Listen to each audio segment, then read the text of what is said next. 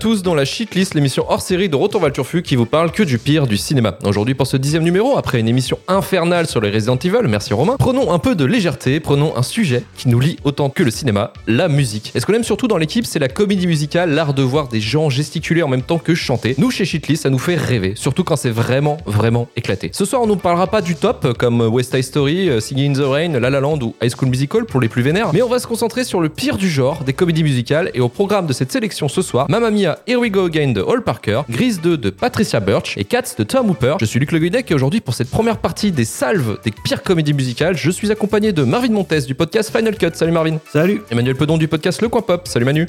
Salut. Romain Plourde de la chaîne Twitch euh, Ramon Rider. Bonsoir. Et Karim Beradia du podcast Le Début de la Fin. Salut Karim. Coucou tout le monde. Et on sera pas seul pour ce numéro ce soir, puisqu'en invité, nous avons Victoire Boquillon du podcast Adapte-moi si tu peux. Salut Victoire et bienvenue dans Shitlist. Salut Luc, salut tout le monde. Alors pour ceux qui ne connaîtraient pas euh, qui es-tu, c'est quoi ton podcast et surtout pourquoi tu as foutu ces films ce soir pour cette Alors du coup, euh, j'ai fait un podcast sur les adaptations euh, de livres euh, en film ou en série, donc adapte-moi si tu peux. Et donc quand Luc, tu m'as proposé de venir euh, faire euh, un épisode de shitlist, j'ai beaucoup hésité. Je me suis, dit, si je fais les trois pires adaptations, c'est un peu trop convenu. Ah tu grilles tes cartouches en fait. C'est ça, j'ai vraiment envie en fait de me faire plaisir avec des bons films de merde dont j'ai pas forcément l'occasion de parler. Tu vois, t'as perdu des possibles potes, tu vois. Et du coup, euh, d'où les pires comédies musicales. Et euh, ça a été pas facile de choisir les trois titres parce que hum, il y a quand même eu pas mal de, de ratés hein, dans, ce, dans ce domaine. Ouais, catastrophe du Israël, ouais. Voilà, moi je suis pourtant une fan du genre. Voilà, j'adore les comédies musicales, j'adore Jacques Demy, j'adore La La Land, j'adore Chantons sous la pluie. Bref, hein, vraiment les comédies musicales, j'adore ça de base. Mais j'ai eu de grosses déceptions dans ma vie et euh, ou euh, des films vraiment où j'ai pas trop compris. Donc euh, voilà, d'où la sélection de ce soir. En tout cas, tu nous as régalé. Merci Victoire, Merci. c'est un plaisir. hein. Merci, merci. Merci, merci. Oh, tu nous en veux pas si on te parle pas après. Hein. Public.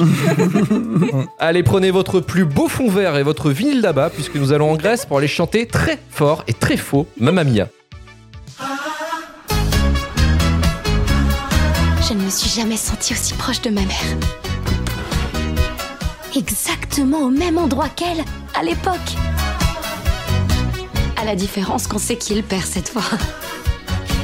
T'es enceinte. Oui, je suis enceinte. Le coup classique. Tu passes 20 ans à attendre un père et tout d'un coup, t'en as trois. Tu es ma mère et je t'aime tellement.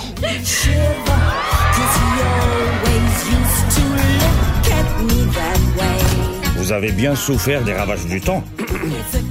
Quant à vous, là, je vous sied, comme il sied aux chênes, au vin et au fromage.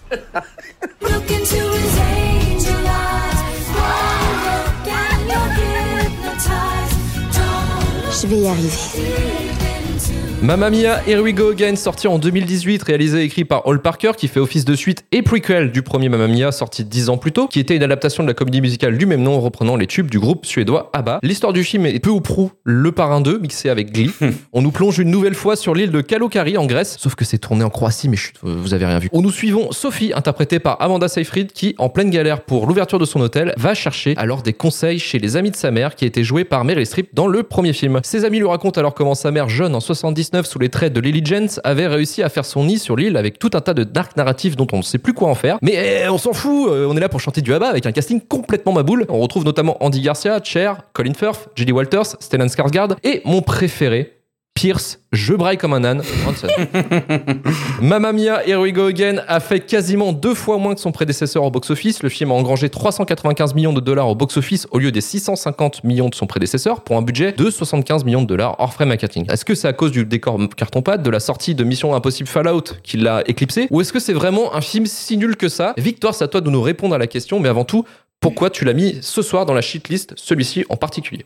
Alors, euh, il faut savoir que quand le premier Mamma Mia est sorti, c'était en 2008 et j'étais en seconde. Et euh, j'avais vu ce film au cinéma euh, avec mes copines du lycée et j'avais adoré.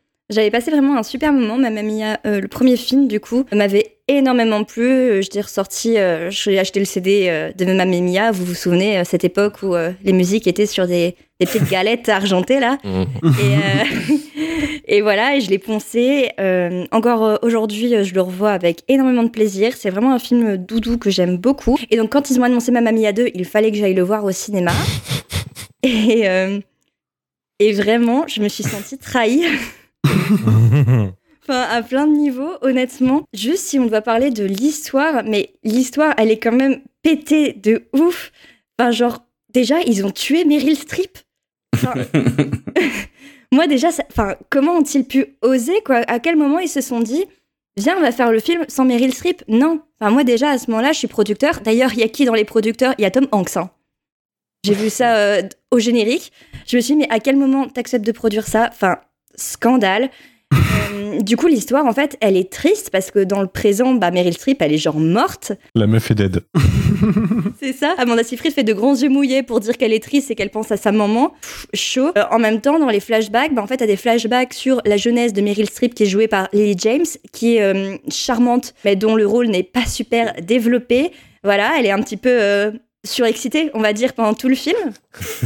Franchement, bah, les chansons sont moins bien que le 1 aussi. Ils avaient mis tous les trucs dans le, le premier film. J'ai l'impression que toutes les chansons sont les plus tristounes qu'Abba ait pu faire. T'as pas du tout envie de danser en sortant. Ah, Waterloo, c'est euh, c'est top. C'est Ah. c'est concernant. Et en plus, ça enchaîne des clichés, voilà. Enfin, c'est genre Lily James à Paris où elle va dans un resto sur le thème de Napoléon. Alors, c'est tourné à Bordeaux en plus. Hein. c'est ça le petit truc. C'est un vrai restaurant ou pas? Est-ce qu'ils sont vraiment habillés comme ça, les Ouais, mecs c'est un restaurant thème Napoléon, c'est chaud quand même. Bon bah voilà. Enfin, là c'est aussi un énorme problème pour moi de ce nouveau film, c'est que là les chansons, elles sont jamais justifiées, je trouve. Elles sont très mal. euh, Amené. Ouais, elles sont très mal amenées. En fait, entre la transition dialogue-chanson, autant dans le premier film, c'était plutôt naturel. D'ailleurs, il y avait des moments où la voix, elle était assez naturelle dans le premier film, où ils mettent pas d'autotune, ça sentait pas le truc euh, enregistrement studio, tu vois. Et là, par contre, c'est direct euh, autotuné, alors que juste, bah, ça rend la chose complètement pas naturelle. Morte, ouais. Ouais. Et euh, franchement, les seuls, euh, les clips sont nuls. Non, mais dans le resto Napoléon, moi, ça, ça m'a tué. Même la première scène, enfin, franchement, je me suis notée dès la première chanson. Mais c'est stupide, ça n'a déjà aucun sens. En mode, euh, elle a sa cérémonie de diplôme, elle chante euh, I Kissed a Teacher. Enfin, c'est vraiment juste pour dire de, de mettre un, un lion. Voilà. En plus, les dialogues sont tous plus clichés les uns que les autres. À chaque fois, il y a Amanda Seyfried qui fait C'est ce que maman aurait voulu. C'est ce que ma mère aurait voulu. Et Pierce Brosnan, il est là. Oui, c'était notre dancing queen. Tu sais, pour, au cas où t'aurais oublié que ça parlait vois. Ouais.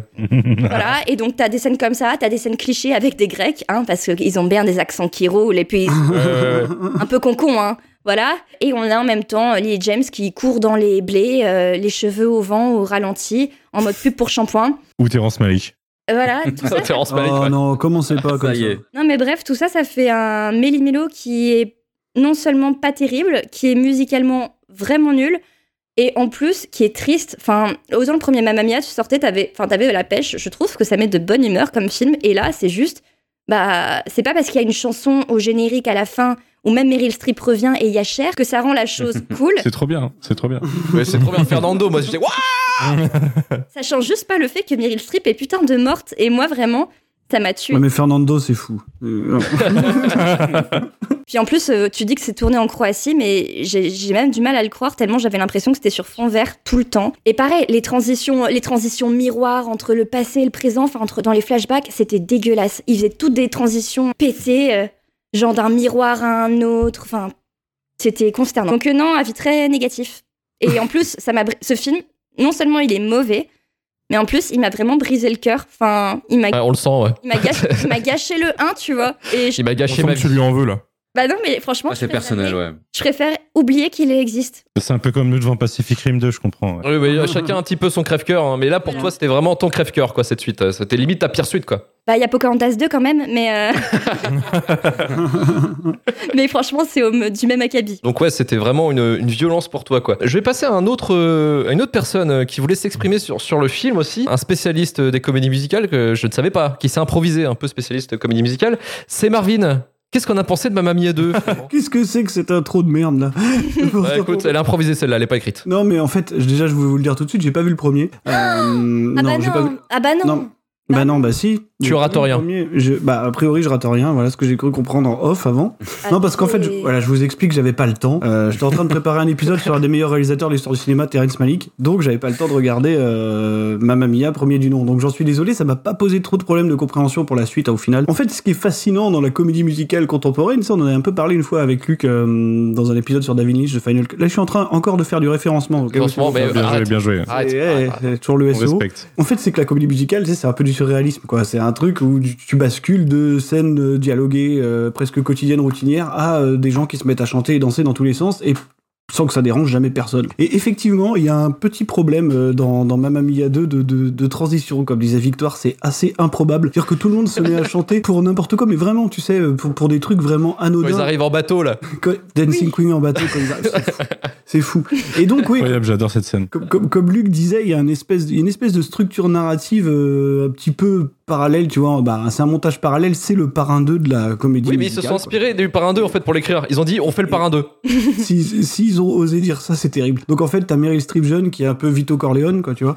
Euh, donc Lily James, c'est Robert De Niro, et en gros, Amanda Seyfried, c'est Al Pacino, quoi. Voilà, c'est pour resituer le truc. Donc voilà, c'est une progression narrative qui me semble un petit peu laborieuse, d'autant que c'est assez mal branlé euh, dès le début, tu vois. Par exemple, t'as cette transition qui repart sur Lily James. Voilà, je trouve, je trouve pas ça très très clair. Alors ça vient peut-être de mes problèmes. euh, de compréhension dû au fait que j'ai pas vu le premier. Ah, moi, ce qui m'a le plus choqué dans Mamma Mia 2, c'est le casting qui est aux fraises, mais comme jamais. C'est vraiment de la folie. Personne, à quel point personne n'est concerné dans ce film, quoi. Tu vois, c'est vraiment, euh, c'est vraiment cette. Ouais, Amanda Seyfried, si elle essaie de porter un peu. Arrêtez, elle fait rien, Elle est morte arrêtez avec Amanda. Moi, je trouve Non, que mais elle donne tout. Je suis pas d'accord. Elle donne Elle donne tout. Pas vous laisser la critiquer. Non, bah, il va falloir que tu acceptes des choses, Manu, parce que là, ça va pas.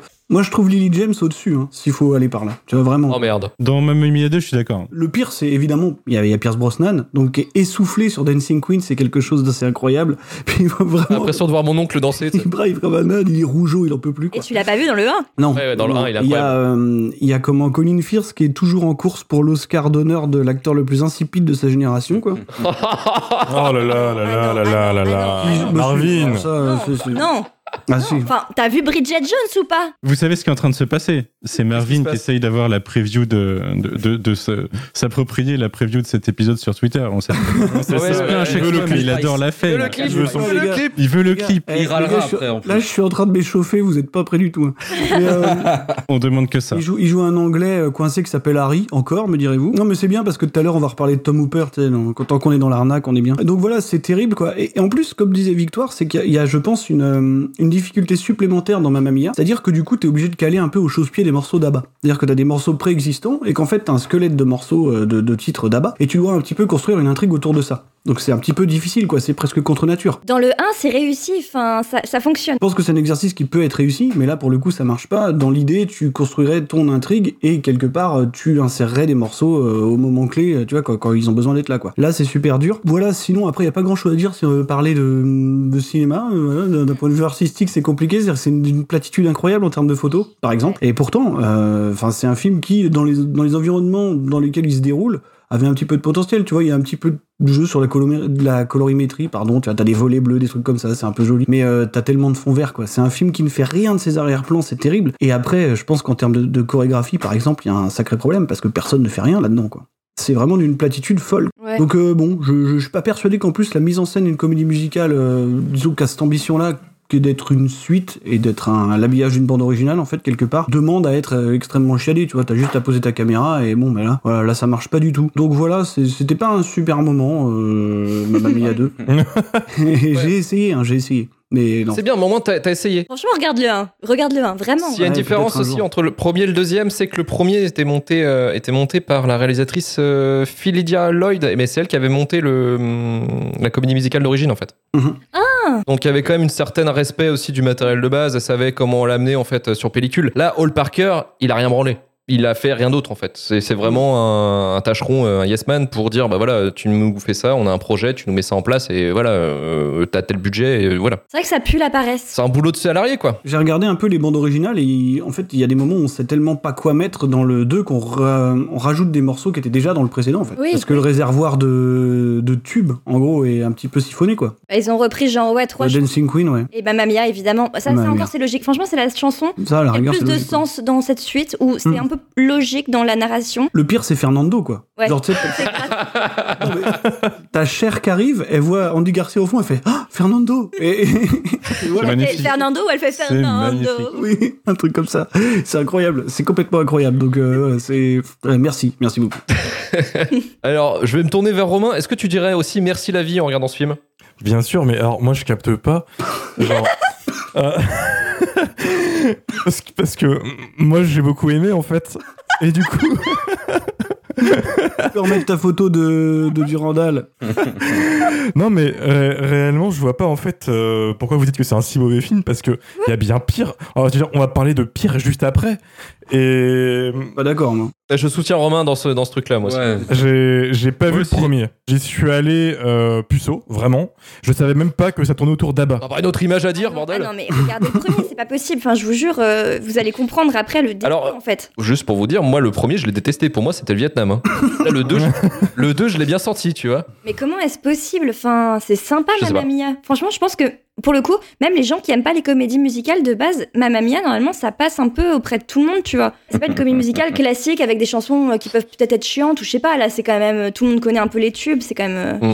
C'est entré. Ouais, mais en faisant des recherches, j'ai l'impression qu'il y a beaucoup de gens qui vont soit adorer le 1 mais pas aimer le 2, ou l'inverse aussi. Donc je, je sais pas. Donc j'y suis allé euh, vraiment en mode bon, on va voir. Euh, ma, ma copine m'aidait un petit peu à capter quel personnage euh, faisait quoi, qui était qui, parce qu'il y a quand même beaucoup de personnages. hein. C'est quand même un, un gros lore dans Mamma Mia. Euh, Le Mamma Mia euh, Universe ouais, est étoffé. euh, voilà. non, j'ai vraiment passé un bon moment. Le film, il pue la, la bonne humeur et en fait, j'ai juste l'impression de voir un film. Désolé, désolé, je l'assume. Mais oui, Mais il a, il a mis de bonne humeur ce film. Et en fait, tout ce, Un film avec des morts partout. euh, oui, je sais pas. Il fait soleil, il fait beau tout le temps. Il- je sais pas ce qui s'est passé, mais Il est tellement optimiste, trop moche. me faites pas rigoler. J'ai l'impression de voir un film où c'est juste des potes qui se sont dit, vas-y, on va s'amuser un petit peu, on fait les cons. Et ça se voit vraiment quand t'as euh, Skarsgård, Colin Firth euh, et euh, Pierce Brosnan qui dansent en tutu à la fin. Ils se regardent en mode, qu'est-ce qu'on branle, on s'en fout, vas-y, on le fait quoi. Oui, mais ça, ils l'ont déjà fait dans le 1. Enfin, là, c'est juste triste. Mais je sais pas, moi j'ai juste kiffé, j'étais en mode ouais, c'est complètement con, ils se font plaisir. Et voilà, alors après, bon, il y a pas mal de références que j'ai pas captées, j'imagine, etc. Et en effet, Meryl Streep, euh, elle manque un peu à l'histoire. Elle est à la fin, et je trouvais ça cool, mais c'est vrai que c'est le, le seul truc que j'attendais au final, parce que c'est le seul truc qui, que je connaissais l'univers de Mamma Mia. Mais euh, non, j'ai pas été du tout euh, choqué, je me suis pas dit euh, ouais, c'est chiant, c'est nul, c'est nanardesque. Non, non, vraiment. Alors, peut-être que niveau musical, en effet, quand j'ai capté que c'était du ABBA, je me suis dit ah ouais, ils ont pas pris les, les meilleurs, parce que j'imagine qu'en effet, les premiers euh, Oui. les les meilleurs sont partis dans, dans, dans le premier c'est normal aussi hein. mais non je me suis vraiment pas fait chier j'ai trouvé que justement tu parlais de la photo qui était dégueulasse tout à l'heure Marvin mais moi je trouvais ça Non, plutôt beau plate plate je sais pas j'ai pas trouvé ça moche vraiment visuellement c'est du studio ça se voit hein, c'est ça se voit C'est c'est quand comme, comme du studio euh, beaucoup de fond vert mais justement je le trouve pas, pas moche moi Je- à aucun moment je me suis dit ouais c'est dégueulasse Juste tout saturé. voilà, très saturé, très euh, bah, bigger than life, hein, c'est la comédie musicale, euh, tout est coloré, etc. tout le monde danse, chante, etc. Je trouve que ça collait bien à l'univers et ce qu'ils essayaient de faire. Donc voilà, désolé, hein, je vais peut-être me faire insulter, mais euh, j'ai vraiment passé un bon moment et je trouve ça euh, tout à fait correct, surtout vu ce dont on va pa- parler après, quoi. Le contexte de visionnage est important. C'est vrai. oui, j'ai j'ai fait Grise 2 euh, et tout ça, voilà, un peu avant, je connaissais, euh, mais donc je m'attendais vraiment à un truc de ce level-là, en mode euh, si vraiment vous l'avez mis dans, dans la liste, c'est vraiment que c'est une grosse merde. Et en fait, moi je trouve que c'est un très bon film, c'est un très bon divertissement et, et voilà. Bah, on coupera ça au montage. Victoire, elle se mord la langue. Elle, Victor Je suis Dorian. désolé. Oh, Désolé, que physiquement, elle est pas à côté de toi parce que t'auras buté, quoi. non mais je suis désolé Victoire. Ouais, C'est parce que tu comprends pas euh, la trahison que j'ai ressentie euh, après le 1 en fait. Ça joue, ça joue. Avant de laisser, euh, je, je sais plus à qui c'est après, mais juste une interrogation, peut-être que Victor pourra me répondre du coup, parce que vu que j'ai pas vu le premier, parce que tu vois, à la rigueur, je trouve que le problème de Mamma Mia 2, c'est son casting qui est pas du tout concerné, enfin, et tout le monde est en roue libre, tu vois, ils sont là, je pense, ils devaient tourner entre deux trucs, quoi. Mm. Et je me dis que peut-être Meryl Streep, tu vois, en tant que grande performeuse euh, permanente, on l'a souvent vu porter des trucs pas top, un peu toute seule, quoi. Donc euh, ça peut, ça peut certainement Alors, elle, elle habite vraiment euh, le rôle, et puis même, je trouve qu'en fait, les personnages, je sais pas si c'est parce que le fait que ce soit une suite, tu vois, que du, et dix ans plus tard, que du coup, tous les acteurs soient un peu en mode, euh, tu sais, en, en pilotage automatique, en fait, en mode, allez, on touche notre chèque, et puis euh, on se casse. Mais vraiment, dans le 1, il y a une fraîcheur dans les jeux des acteurs. Parce, que- parce que là, ils reprennent leur rôle, tu vois. Donc, ils Mhm. s'auto-caricaturent un peu, tu vois, surtout Pierce Brosnan. Euh, ce- euh, Colin Firth, il s'auto-caricature aussi. Il y a tout ce Ouais, problème. mais ça, c'est toute sa vie, ça, c'est.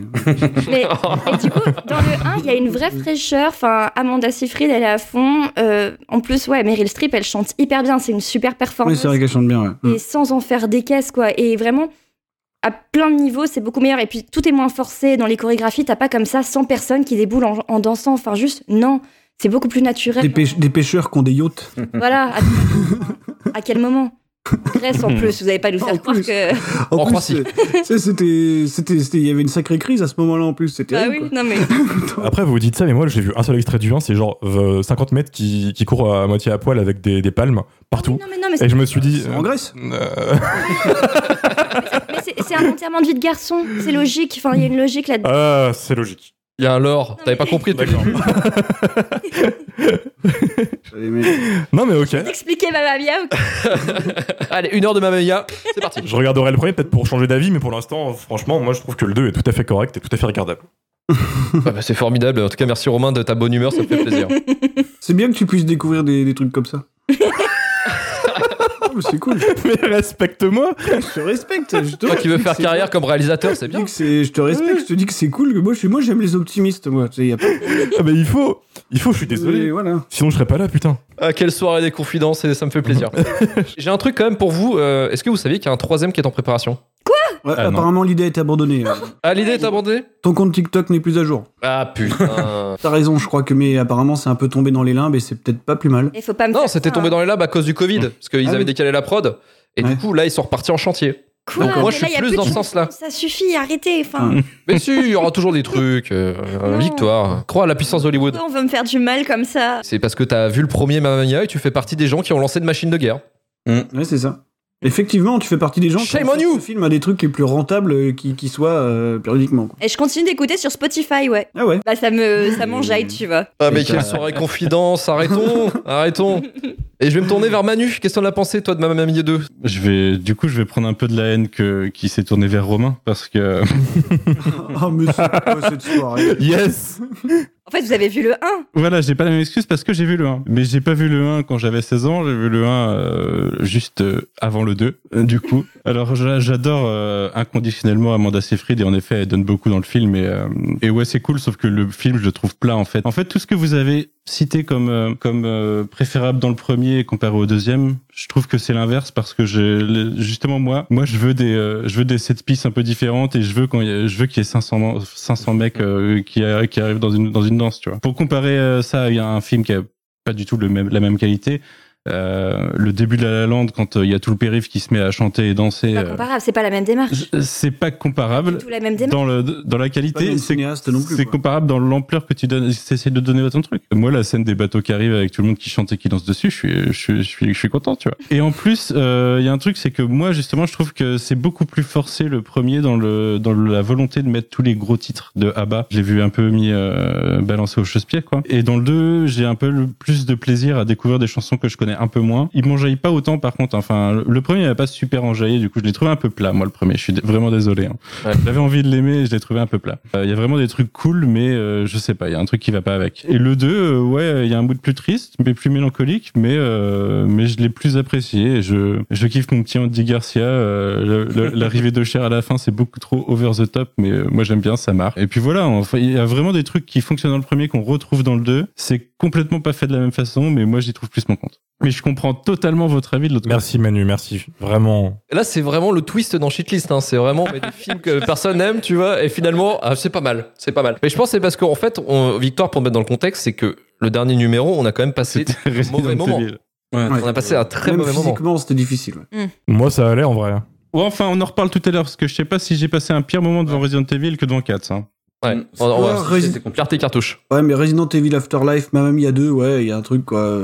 Oh là là là là là là là là là. Marvin, on t'écoute plus, on t'a muté. Une question pour toi, Marvin, euh, euh, pour finir. Je sais que t'as eu une condition, enfin, un contexte de visionnage un peu particulier. Ton voisin, il en a pensé quoi Ouais, du coup, alors, en fait, oui, oui, l'histoire, c'est que mon voisin était en train de, de- de tailler son arbre. Donc, euh, ce qui veut dire que du, de l'endroit où il était, sur son escabeau, euh, il taillait, il coupait les branches de son arbre, si tu veux. Et puis donc, il a une vue directe au-dessus de la, de la barrière entre les deux maisons. Et donc, il a vue directe sur mon écran qui diffusait Mamma Mia 2.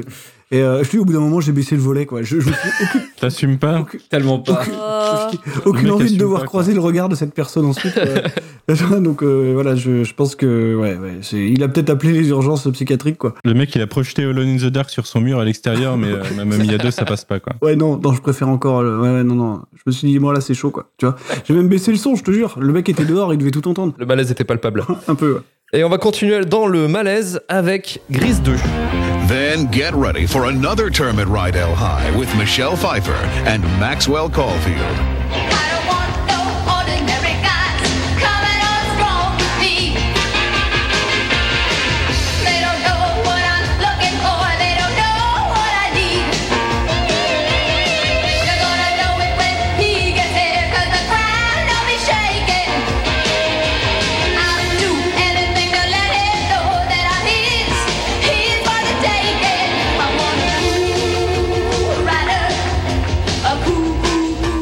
2 sorti en 82, réalisé par Patricia Birch sous un scénario de Ken euh, Finkelman, faisant suite au premier Grise sorti en 78, adapté de la comédie musicale du même nom. Véritable revival des années 50, le premier Grise a eu un succès de dingue avec le duo John Travolta et Olivia Newton-John. Grise 2 ou euh, Mort Grise ou Sons of Grise, comme il devait initialement s'appeler, devait normalement être aussi Justice bon, grise. puisque la réalisatrice Patricia Birch est aussi celle qui assurait les chorégraphies du premier film, mais aussi du show sur les planches de Broadway. Sauf qu'elle va devoir se battre toute seule puisque les compositeurs Jacobs et Cassie ne sont plus de la partie, ni le scénariste qui a adapté la pièce en film, Bronte Woodward, qui est mort deux ans avant la production de Grise 2. La galère était palpable, d'autant plus que le script n'était pas fini lors du tournage en automne 81. Le film nous replonge à la Riday High School en 61, deux ans après le premier Grise, où un jeune britannique, Michael, interprété par Maxwell Caulfield, débarque dans cet univers étrange où les élèves ont tendance à s'exprimer constamment en chantant, en dansant et en courant sur les pistes de bowling. C'est dans ce marasme que Michael Flash, euh, Michael Flash, pardon, sur Stéphanie, leaduse des Pink Lady, est interprétée par Michelle Pfeiffer dans son premier grand rôle. Le film n'a pas fait bouger les foules puisqu'il ne rapportera que 15 millions pour un budget de 11 millions sans frais marketing, contrairement au premier qui a ramassé 132 millions de dollars pour un budget similaire. Les critiques ont été aussi véhémentes par rapport au film, sauf pour Michelle Pfeiffer où la presse se rejoint pour dire qu'elle portait tellement le film sur le dos qu'on sentait la scoliose. Victoire, pourquoi ce film nul comme des milliers d'autres est dans ta shitlist ce soir? Bah, en fait, figure-toi que quand je t'ai dit ce film, je ne l'avais encore jamais vu. Ah, on fait un pari sur l'avenir, comme ça. C'est incroyable. Bien joué. Très bien joué. T'es bien tombé, hein Très bon choix. Ce qui m'a attiré dans ce film, c'est que j'ai l'impression aussi dans Shitlist, vous parlez aussi des films qui ont des fois euh, qui se sont aussi un peu ramassé la gueule au box-office. Donc là, je trouvais que ça cochait un peu les cases. Euh, J'étais aussi curieuse de le voir, en fait, donc je me suis dit, tiens, une occasion euh, pour que ce soit acceptable en société. euh, d'avoir vu ce film. Bon, encore une fois, j'aime énormément le premier film Grise, qui est un film euh, de mon enfance que j'ai vu euh, en VHS quand j'avais genre 9-10 ans pour la première fois. Donc, euh, il y avait même pas de sous-titres sur les chansons à l'époque. C'était un peu, euh, un peu YOLO. hein. Donc c'est un film que j'aime énormément, dont j'aime énormément la bande originale. Et c'est vrai que là, Grise 2, donc ça se passe effectivement dans le même lycée, ça reprend un peu les mêmes codes. T'as de nouveau le personnage de la principale et de son adjointe, le duo un petit peu comique. T'as de nouveau le club des Pink Lady, donc c'est les meufs cool qui sont en veste rose. Cool Rider. Voilà. Les T-Birds.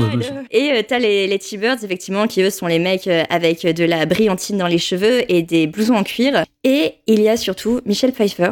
Et franchement, je peux pas dire que ce film est complètement mauvais parce que Michelle Pfeiffer est tout simplement éblouissante. Mais vraiment, elle est incroyable dans ce film. Franchement, euh, je comprends euh, le personnage de Michael qui en tombe fou amoureux direct parce qu'en plus elle fait sa petite moue et tout. Franchement, j'ai écrit ça dans mes notes. Comment ne pas tomber amoureux de la moue de Michelle Pfeiffer Je ne sais pas. Euh, elle est incroyable. Et donc voilà, donc c'est un peu la même dynamique que le premier gris, c'est-à-dire que t'as un peu le gars cool qui là en l'occurrence c'est la fille cool puisque c'est Michel Pfeiffer versus euh, le, le nouveau euh, un peu timide, euh, un peu trop sage.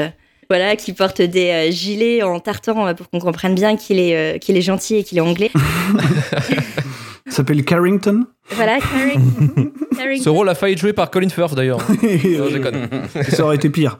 Et, euh, et donc voilà, l'histoire elle est assez classique finalement. Carrington, du coup, il veut avoir l'air cool, sauf que Michelle Pfeiffer, elle, elle aime que les mecs euh, qui sont sur des deux roues. Il va se démerder pour récupérer euh, une petite motocyclette pour, euh, pour la faire chavirer. Et voilà, donc en fait, en soi, l'histoire, elle est plutôt inintéressante et surtout, euh, les, personnages princi- les personnages secondaires sont pas très marrants par rapport au premier film où ils étaient assez emblématiques. D'ailleurs, il y a Frenchy qui est dans le premier film, celle avec les cheveux roux, qui est de retour là, qui vient toucher son chèque aussi. Mais par contre, je serais pas 100% négatif sur ce film parce que j'ai trouvé qu'il y avait quand même des bons numéros musicaux.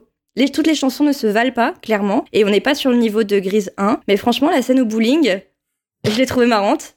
J'ai trouvé que c'était pas mal chorégraphié, ça m'a fait rire. Moi, j'ai rigolé. La scène euh, reproduction en, en cours de SVT, j'ai trouvé ça, très marrant. Ah, mais ça, faut faire un truc dessus. Faut qu'on en parle. Non, Moi, en- je- j'avais l'impression d'avoir trop fumé, hein, vraiment.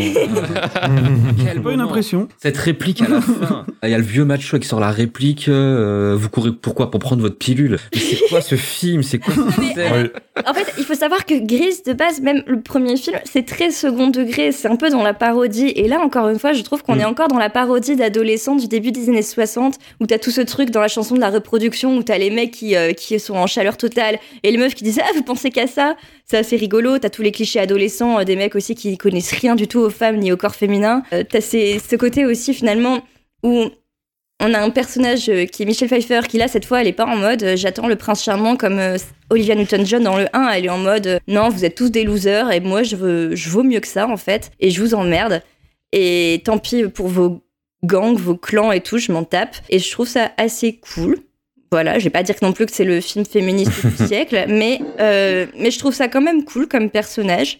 Voilà. En plus, il y a des petits moments de, de sororité, voilà, quand euh, il y a Johnny, donc le, le connard euh, qui euh, dirige les, les T-Birds, Mm. qui s'amuse à insulter toutes les meufs. Gratos. Ouais, voilà, un peu gratos. Et, et du coup, toutes les meufs, elles sont Ah ouais, bah, on se casse toutes ensemble, consoler notre copine. Ça, j'ai bien aimé. Il y a aussi le côté aussi ma- masculinité toxique qui est un petit peu dénoncé, je trouve, justement, avec les T-Birds euh, qui, qui en font beaucoup trop et qui sont complètement lâches, cons et et, et bête en fait. Bon après il y a des chansons pas terribles. Bah en fait tout le personnage de Michael est un peu nul. Lui pour se sentir exister il a besoin de mettre des lunettes, euh, Rider, quoi. lunettes de moto ouais et un casque. Sa chanson euh, Charades quand il est à la cantine et qui fait son moment High School Musical ou pourquoi ne voit-elle pas euh, qui je suis au fond de moi tu vois. Ah, c'est gênant. Ouais, ça c'était un peu gênant. Moi je retiens quand même donc ces scènes comme euh, même Back to School, la première chanson. euh, moi j'ai trouvé ça un peu entraînant. euh, ça m'a mise dedans. Vous savez, la première chanson normalement comme musicale, c'est un peu le moment, euh, justement comme dans La La Land, Never Day. Sun, où t'es d'un coup t'embarques dans l'univers, t'es un peu obligé, tu vois. Et là j'ai trouvé que pareil, ça fonctionnait pas mal bien. Mais ouais, la chanson de Michael, la chanson de la fin, euh, en mode duo amoureux. mais pitié, au secours Mais euh, après, encore une fois, je pense que c'est de la parodie de clips des années 80 avec la fumée, etc. Moi en fait, comme j'ai un peu tout pris au second degré, j'ai trouvé ça plutôt très rigolo. Et Michelle Pfeiffer est tellement belle que je trouve que ça passe bien. Voilà, je ne serai pas si véhémente sur ce film, même si, euh, bien sûr, il ne marquera pas non plus euh, le siècle. Voilà. Non, du tout. Michel Pfeiffer, c'est grâce à ce film qu'elle s'est fait oui, repérer qu'est- après par euh, Brian De Palma. Scarface. Mais Ouais. oui. Sans Grise 2, Voilà. pas de, pas de carrière, quoi. Tu peux pas dire que ce film est 100% mauvais parce que il s'est- on, on l'a vu ensuite en robe fendue dans Scarface, tu vois. Donc, euh, Exactement. l'un dans l'autre. euh, Il faut savoir aussi également que les deux acteurs principaux, donc euh, Max, Maxwell Caulfield et, euh, et Michel Pfeiffer, pouvaient pas se blairer. Du tout. C'est peut-être pour ça qu'ils ont pas beaucoup de scènes ensemble. Parce que Maxwell Caulfield, ce que disait euh, Michel Pfeiffer dans les interviews, c'est que c'est un gros connard égocentrique qui pensait que sa gueule, en fait, et euh, qui se regardait tout le temps dans le miroir et qui était insupportable, en fait. En attendant, qui n'a plus de carrière aujourd'hui? Et oui, exactement. C'était un peu dans la douleur, cette production du, du film. Et euh, Manu, quand tu as vu le film, est-ce que tu étais aussi dans la douleur? Un peu, ouais, ouais, je t'avoue. euh, alors, je l'ai enchaîné après 4. J'ai vu 4 euh, juste avant. Oh, le combo ultime. Sur, euh, sur Grise 2. Quelle Donc, j'étais déjà bien rabaissé. Mais euh, alors, le, le premier, je l'ai vu euh, pas mal de fois quand j'étais gamin parce que euh, ma mère et ma sœur étaient assez fans et le regardaient de temps en temps. T'aimais bien, du coup? Ouais, c'est un film que j'apprécie. Je trouve que les musiques euh, fonctionnent bien, sont assez entraînantes, quoi. Il y a, il y a des scènes que j'ai en tête, quoi, qui fonctionnent assez bien. et, euh, C'est un film que j'apprécie. Le 2, euh, je suis parti avec euh, un gros a priori de c'est un numéro 2. Euh, autant Mamma Mia 2, euh, c'est un numéro 2, mais euh, fait dix ans après et euh, avec le même cast et, et peut-être me- un meilleur recul sur ce genre de choses. Là, c'est un numéro 2 de 1982, je crois, euh, qui sait d'ailleurs pas trop dans quelle période il se place d'un point de vue univers. C'est un peu bizarre. Ils font pas mal de références à Kennedy et à la- au Vietnam. Ouais, bah, enfin, ça se passe en 61, mais euh, ce que c'est la, la, la classe de 61, mais euh, d'un point de vue, euh, d'un point de vue design et tout, ça, ça ressort pas toujours en 60, quoi. Hum, hum, hum. Euh, c'est un peu transpériode jusqu'aux années 80. Toujours est-il que euh, le premier truc que je ressens dans le film, c'est que c'est le bordel. Je trouve que le film est en roue libre et qu'ils savent pas quoi faire dans l'histoire, quoi raconter, quoi chanter. Ça tombe un peu, euh, un peu n'importe comment. Luc m'avait dit, euh, alors est-ce que tu trouves pas que Michel Pfeiffer euh, tient tout le film? Bah je sais pas parce que, en fait, j'ai un gros problème, c'est que je déteste son personnage. Je suis, je suis pas totalement d'accord avec toi, Victoire. Je trouve que, bah dé- déjà le principe du personnage, c'est qu'elle veut pas sortir avec un mec lambda gentil, elle veut sortir avec un mec cool une moto, quoi. Après, c'est une ado, enfin. C'est elle qui décide. Ouais, mais justement, c'est elle qui décide, mais moi je décide de pas l'aimer, tu vois. Et, et du coup, euh, du coup, quand, ça- quand elle arrive avec sa chanson Cool Rider, euh, j'avais envie de, j'avais envie de mourir. Je, je détestais le personnage. La, la morale d'ailleurs du film est un peu twistée dans le sens où c'est, euh, au final, le, le, le gentil super-héros rentre dans le groupe des connards, quoi. Enfin, les T-Birds pour moi, c'est, c'est des connards tout le film, et là, euh, il s'inclut dans le groupe. euh, il est content de rentrer dans le truc. euh. ça me fait un peu penser à un film que j'aime beaucoup, euh, un film de mon adolescence, The Faculty, à la fin, quand Ouais. euh, l'un des Ouais. personnages euh, euh, qui était un- une sorte de geek timide devient le, la star du foot et du coup la meuf accepte de sortir avec lui parce qu'elle sort qu'avec les stars du foot quoi. C'est- ce même genre de morale des années 80-90 que je trouve un peu euh, euh, je sais populaire de Nada Surf quoi. et euh, à côté de ça, euh, je trouve que les chansons, euh, il y en a quelques-unes qui sont pas mal. Je te, je te, je te l'accorde, qui restent bien en tête et, ou qui, euh, qui sont un peu cool, même si j'avais vraiment l'impression d'être défoncé en voyant ça. Mhm. Je me dis qu'il devait y avoir des trucs qui tournaient aussi sur le tournage. Euh, J'étais un peu euh, désarçonné par quelques touches d'humour eugéniste de temps en temps. euh, devant le devant le concours de les, les candidatures au concours de talent avec le personnage qui à un moment euh, parle du fait que euh, a good budding is important et euh, qui parle de All American Boy en, en parlant de personnage bien blanc bien bien blond quoi Ah putain, j'ai pas capté. c'était un peu gênant je trouve Après, après c'est un personnage qui de base est gênant, donc est-ce que ce serait pas, euh, est-ce qu'il y aurait pas du ouais c'est la pro- la prof qui lâche une réplique en mode t'en verras peut-être Ouais, un peu un plus peu et qui est un peu bizarre cette prof. Donc du coup, est-ce que ce serait pas Ouais, ouais. Ouais.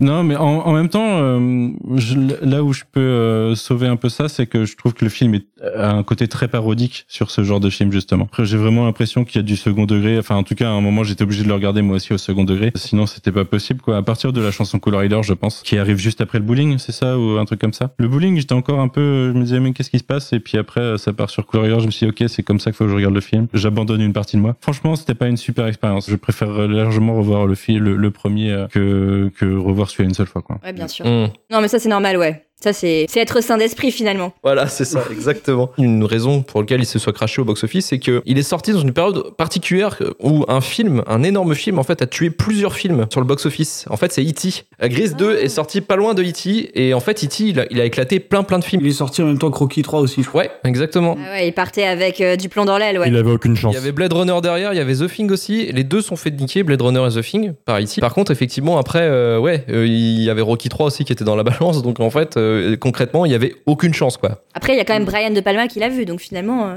Oui, oui bah, je, comment, je sais pas ce qu'il a dit. Bon, il a fait Blade Runner, Gris 2. Bon, à Gris 2.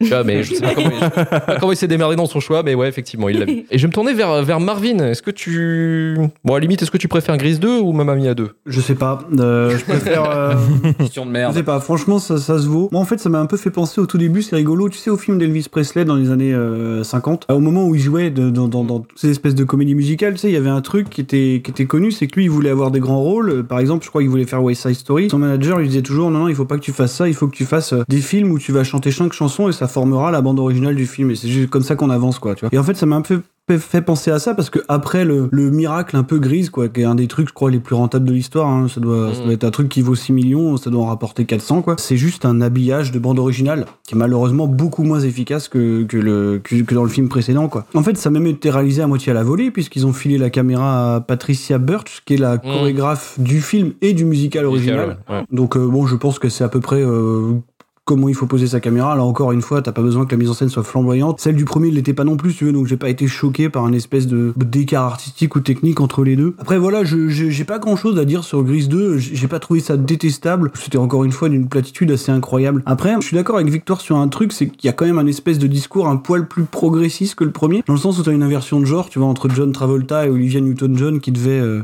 sais, mettre des spandex un peu à l'Iron Maiden pour choper son gars, quoi. Et Michelle Pfeiffer qui maintenant mène un peu la danse quand même, tu vois. C'est elle qui décide de avec qui elle sort, de ce qu'elle fait. Euh, En tout cas, il y a une certaine notion d'indépendance. Euh, Bon, après, moi, je pense pas qu'elle doive grand chose à Gris 2 finalement. Je pense qu'elle a été promise à faire de grandes choses quoi qu'il arrive, quoi. Bon, c'est dommage d'ailleurs que du coup, elle explose juste derrière en devenant le, le meuble d'Al Pacino dans, dans Scarface. c'est pas moi qui le dis, c'est Brian De Palma. hein. Et euh, effectivement, l'acteur principal a vu sa carrière ruinée derrière. Mais justement, par contre, il y a un truc, c'est que moi, je sais pas si vous avez regardé un peu ce qui se passe autour du film, parce que le film a été une plantade monumentale à sa sortie. Il est redevenu culte. Par contre, je suis rentré dans un univers parallèle quand j'ai cherché des trucs autour de Gris 2, c'est-à-dire qu'il y a des fan sites Gris 2, Ouais. il y a Ah des ouais. il y a des goodies Gris 2, il y a des conventions de fans. Les gens sont tarés quoi. Ils sont ils sont tous là, t'as les acteurs qui reviennent. 2? Deux en Et particulier dédié à Grise. Ouais, ouais, Grise 2. Grise 2, qui est devenu un truc complètement culte en fait. J'en étais absolument pas conscient quoi. Il est passé en boucle à la télévision aux États-Unis pendant des années en fait. Et donc il y a plein d'enfants qui ont grandi principalement avec le second volet en fait, qui finalement sont hyper fans des chansons et tout. Et là maintenant, ouais, t'as des conventions où les gens arrivent, ils font les chorés, ils dansent le truc et ils préfèrent tous, ils arrivent tous, ils sont, ils sont hyper convaincus quoi. Non, c'est le meilleur des deux quoi. Tu vois, Mais c'est quel genre, monde incroyable c'est- un- truc de fou quoi. Sinon, le film a quand même un problème de cohérence par rapport à ce que vous disiez avant, et je crois que Romain en avait parlé un peu avant. C'est qu'effectivement, par rapport à la, la- la période qu'il est censé retranscrire, alors je sais même plus, ouais, c'est quoi, c'est années Début années 60. début années 60 et le, le morceau le plus présent du film par exemple qui est peut-être le Cool Rider là, de, de Michel Pfeiffer qui a arrangé plein de fois quoi lui c'est typiquement un truc de hard FM euh, tu vois des années 80 quoi ça peut Tellement. faire penser à des groupes genre Art ou un truc comme ça quoi Elle est même un Donc, peu euh, autotunée, non? ouais je crois ouais c'est vraiment un truc de hard FM euh, complètement ancré dans les années 80 quoi donc Cindy Lauper à la place, c'était pareil, quoi. donc euh, ouais ouais c'est c'est un petit peu euh, un petit peu fluctuant au niveau de la... je pense qu'ils se sont un peu tâtés sur la sur la BO quoi. Ce qui est juste dommage c'est qu'elle fonctionne vraiment beaucoup moins que le premier parce que honnêtement dans le premier film euh, ce qu'on retient le plus c'est évidemment les chansons quoi. Oui. Après euh, voilà je Après, il y a John Travolta aussi dans le. Après John Travolta, voilà, il y a- C'est ça. il y, a- il y a le charisme même du couple central, hein. même Olivia Newton-John, elle fait, elle Mm. fait quand même plutôt bien le boulot dans. Et, quoi. et- et les personnages secondaires dans le premier film étaient hyper charismatiques aussi. Voilà. Le personnage de Rizzo, c'est limite la plupart des gens préfèrent ce personnage au personnage de. Sandy, donc euh, Après voilà, je disais qu'il y avait un discours un peu plus progressiste. Il y a quand même quelques scènes un peu creepy, je trouve, notamment celle de l'abri anti-atomique, Tellement. Ah oui, oui, oui, oui, oui, ça Oui, où je savais pas si je devais trop, ri- où je savais pas si je devais trop rigoler parce que tu vois, on te le présente Ah quand non, même non, comme un truc drôle du super tout. drôle. On est, ouais. on, on est dans une période totalement préviole, donc euh, voilà, je, je, je c'est bien pas, a-. La retournette à la fin est vachement cool du Je coup. l'ai senti quand même un peu comme un truc genre, Eh, regarde, c'est marrant, machin. euh, ouais, Bon, Eh, je sais pas. Des- Ah.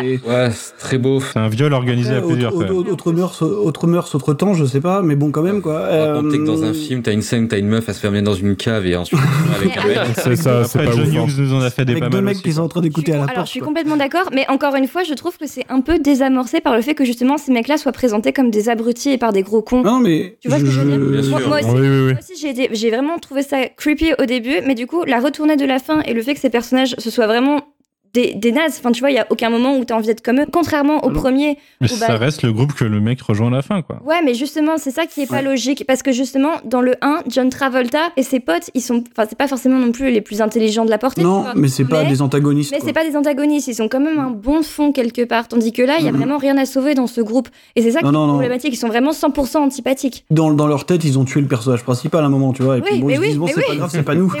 Mais c'est formidable, ça, je veux dire. Et, et ça, c'est- c'est complètement. Et, et d'ailleurs, il y a un truc qui m'a quand même marqué, c'est que com- comment il s'appelle l'acteur principal? Je suis désolé, j'ai complètement. euh, Maxwell Caulfield. Maxwell Caulfield, il a- vous, vous avez remarqué quand même l'aveu de faiblesse, c'est que finalement, il chante très peu lui. Oui. Mhm. À part C'est vrai.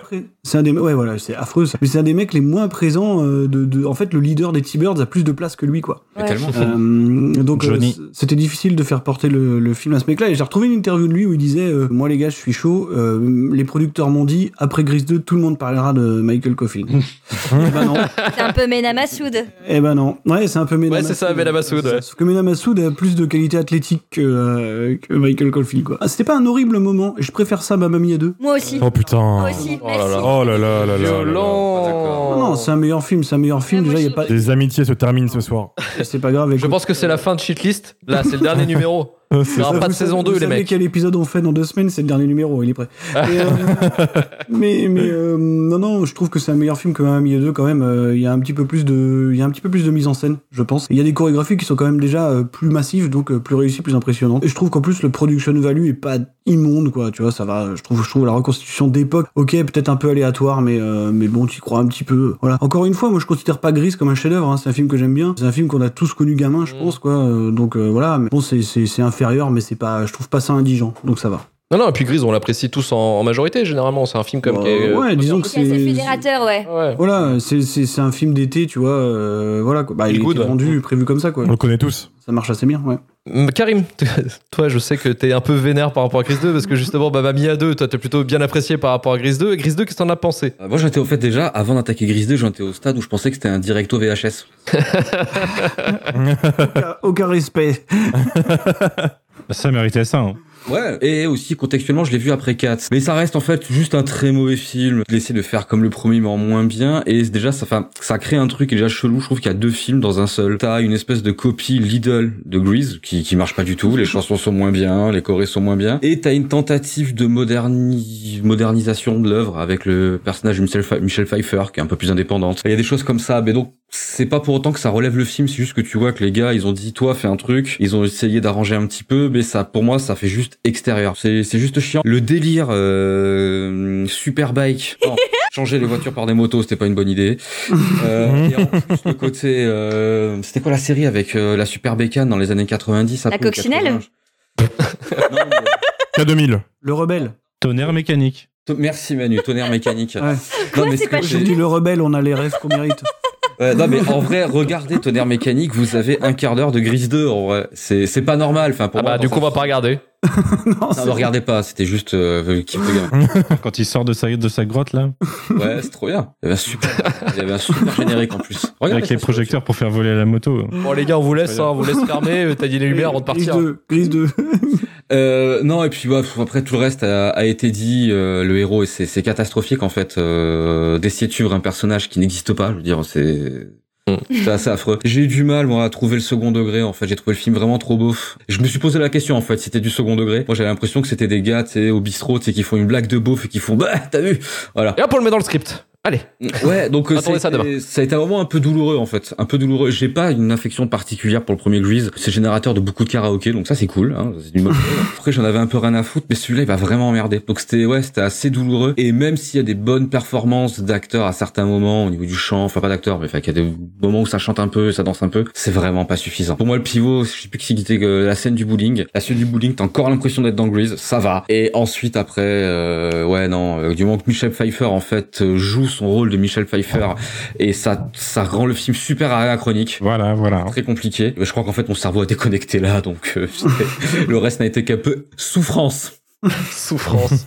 Vous êtes bien conscient que le dernier film dont on va parler, c'est vraiment. euh, C'est vraiment la souffrance. C'est la vraie souffrance. C'est un peu la pièce maîtresse euh, de tout ce podcast là. En théorie, j'ai rien à dire. Il nous a avoué qu'il avait été orni en matant 4.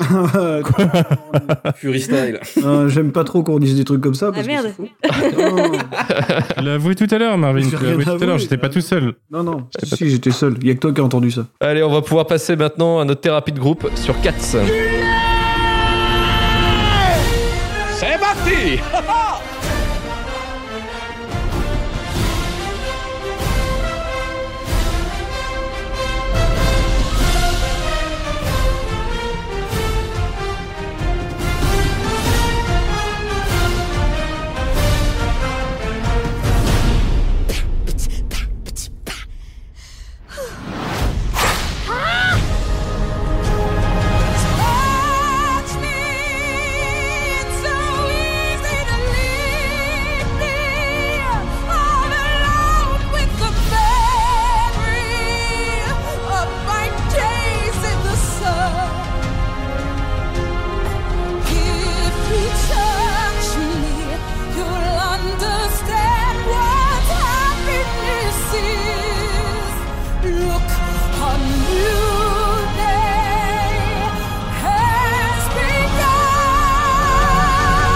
Allez, Cats, sorti en 2019, réalisé et écrit par Tom Hooper, responsable déjà du nullissime Les Misérables. Cette fois-ci, il s'attaque à l'une des comédies musicales les plus connues au monde, Cats, mise en scène par Andrew Lloyd Webber en 81, qui est lui-même une inspiration d'un recueil de poésie publié en 1939. Cats nous raconte l'histoire de Misha, de Misha, de Zom Misha, mi-homme, pardon, surnommés les Jellicle Cats, se réunissent, ils se réunissent.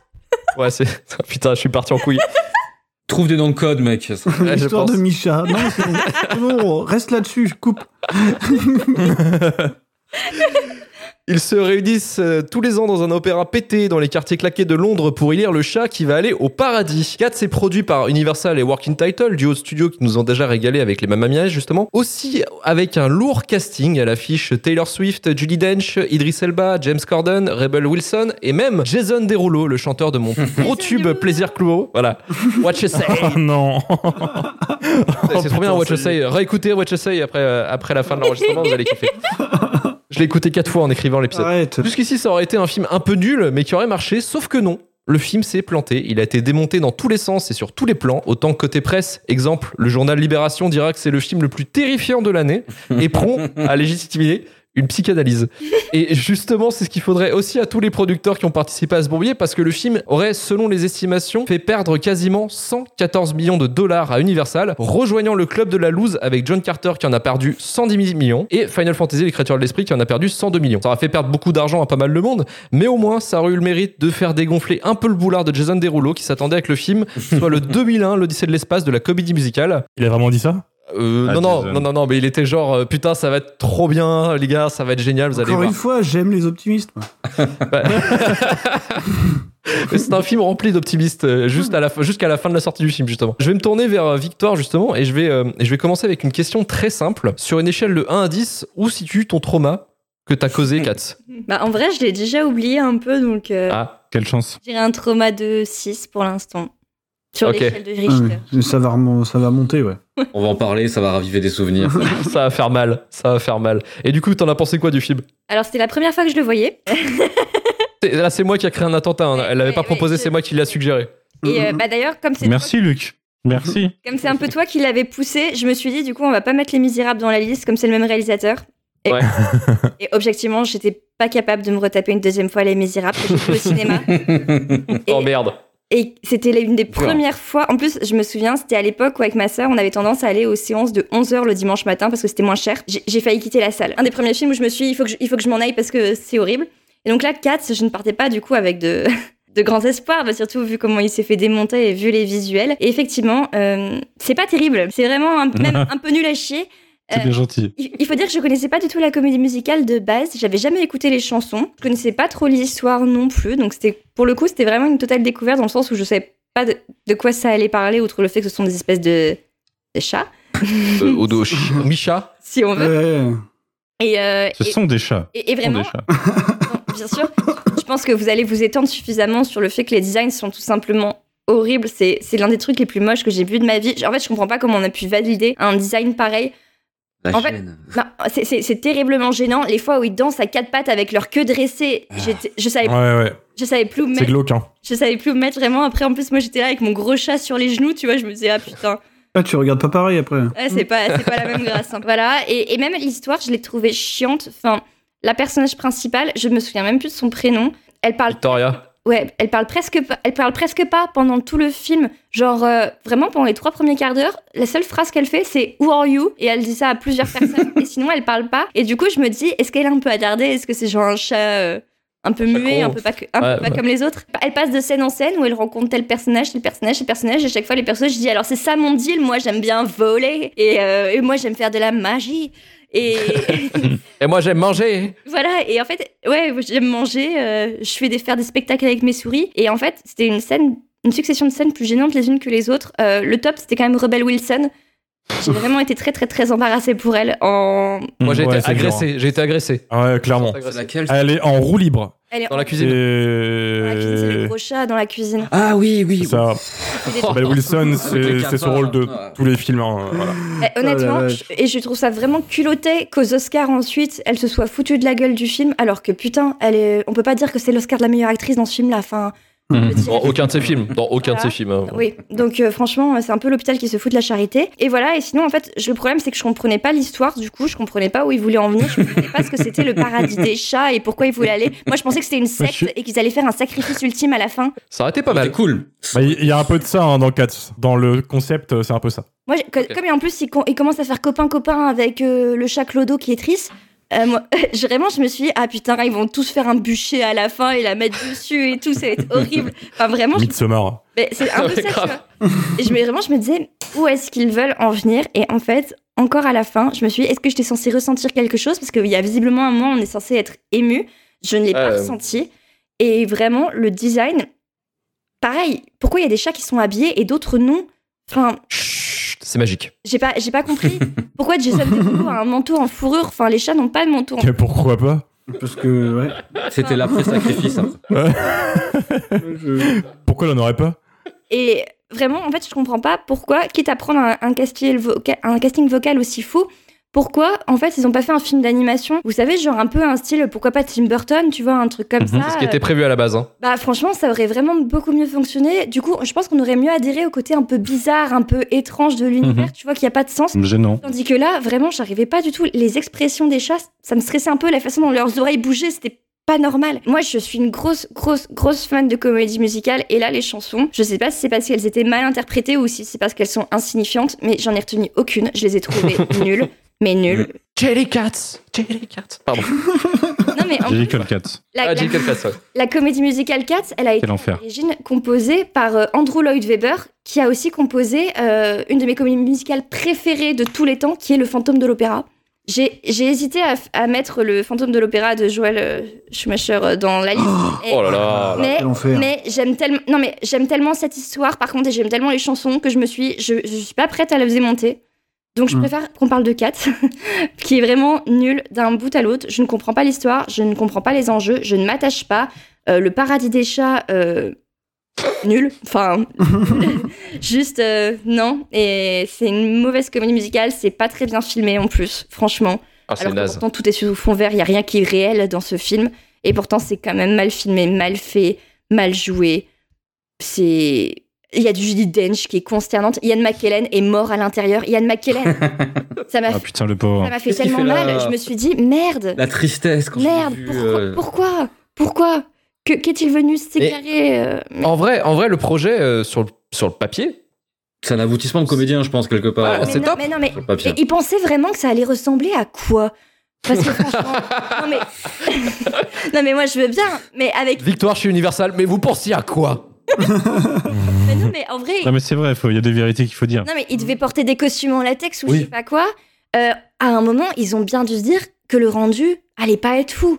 Donc moi je veux bien que en tant que comédien, en tant que chanteur, ce soit un accomplissement de chanter une comédie musicale comme Cats, qui est aujourd'hui très très connue, qui est culte dans le monde entier. En revanche, il y a des façons de le faire et là c'est ni fait ni à faire, c'est vraiment consternant et c'est juste une grosse honte pour tout le monde, pour tous les gens qui ont participé à ce film et vraiment j'ai mal pour eux et franchement elle les défonce certains méritent méritent qu'on se foute de leur gueule et je pense que franchement Oh, Pas d'appel à la haine, euh, Ça va, ça. Caca devant leur porte. Moi, je, franchement, James Corden et Rebel Wilson, pour moi, ils sont cancelled et vraiment encore plus avec ce film. Parce qu'en plus, ils ont le culot de se foutre de la gueule des effets spéciaux, alors que putain, je pense que les mecs des effets spéciaux, ils ont du Ouais, ils en ont chié, ils en ont chié. Ils en ont vraiment Euh, chié. c'est eux les vrais héros au fond. Ouais, ouais, mais on en parlera plus tard. fait, hein. On en parlera plus On tard. en parlera après. ouais, ouais. Il y a un montage caché aussi. Voilà, hein. alors que On les parlait. acteurs, ils jouent très, Ah oui. mal et ils sont nuls. Voilà. Victoire, t'en avais gros sur la patate là, c'est la vérité ce soir, c'est la parti, là. vérité. Pour préciser sur le personnage euh, principal, c'est, euh, je pense que dans la comédie musicale, elle doit pas avoir de rôle non plus. C'est pas une actrice en fait, ni une chanteuse, c'est une danseuse étoile Ah ouais. en fait qui joue le personnage principal. Donc elle est vraiment là juste pour euh, Danser. bouger, danser, faire des expressions quoi. D'ailleurs, euh, on a on a Judy Dench dans le casting qui joue euh, pff, qui joue le parrain, j'ai envie de dire quoi. de- de ce Ouais, bordel. son nom est On revient toujours au parrain. Un peu. Et en fait, elle, elle devait jouer dans le musical au, au début, euh, quand il s'est lancé dans les années 80. Sauf que la- trois jours avant la première, elle s'était pété la, pété la cheville. Elle a été remplacée euh, in extremis. Donc c'est un peu l'aboutissement de sa carrière en fait. euh, C'est Oh, super merde. triste. c'est super triste là, ce que tu dis. Mais oui, mais il y a d'autres choses qui sont tristes, Victoire, et on va aller là. On est qu'au début. On est vraiment que sur la surface. En plus, Judy Dench est vraiment une grande actrice. Enfin, c'est Ouais, c'est ouais. vraiment triste que ce. Je suis, ouais, J'ai plus les mots. j'ai plus les mots. je- J'ai mal en fait, je souffre.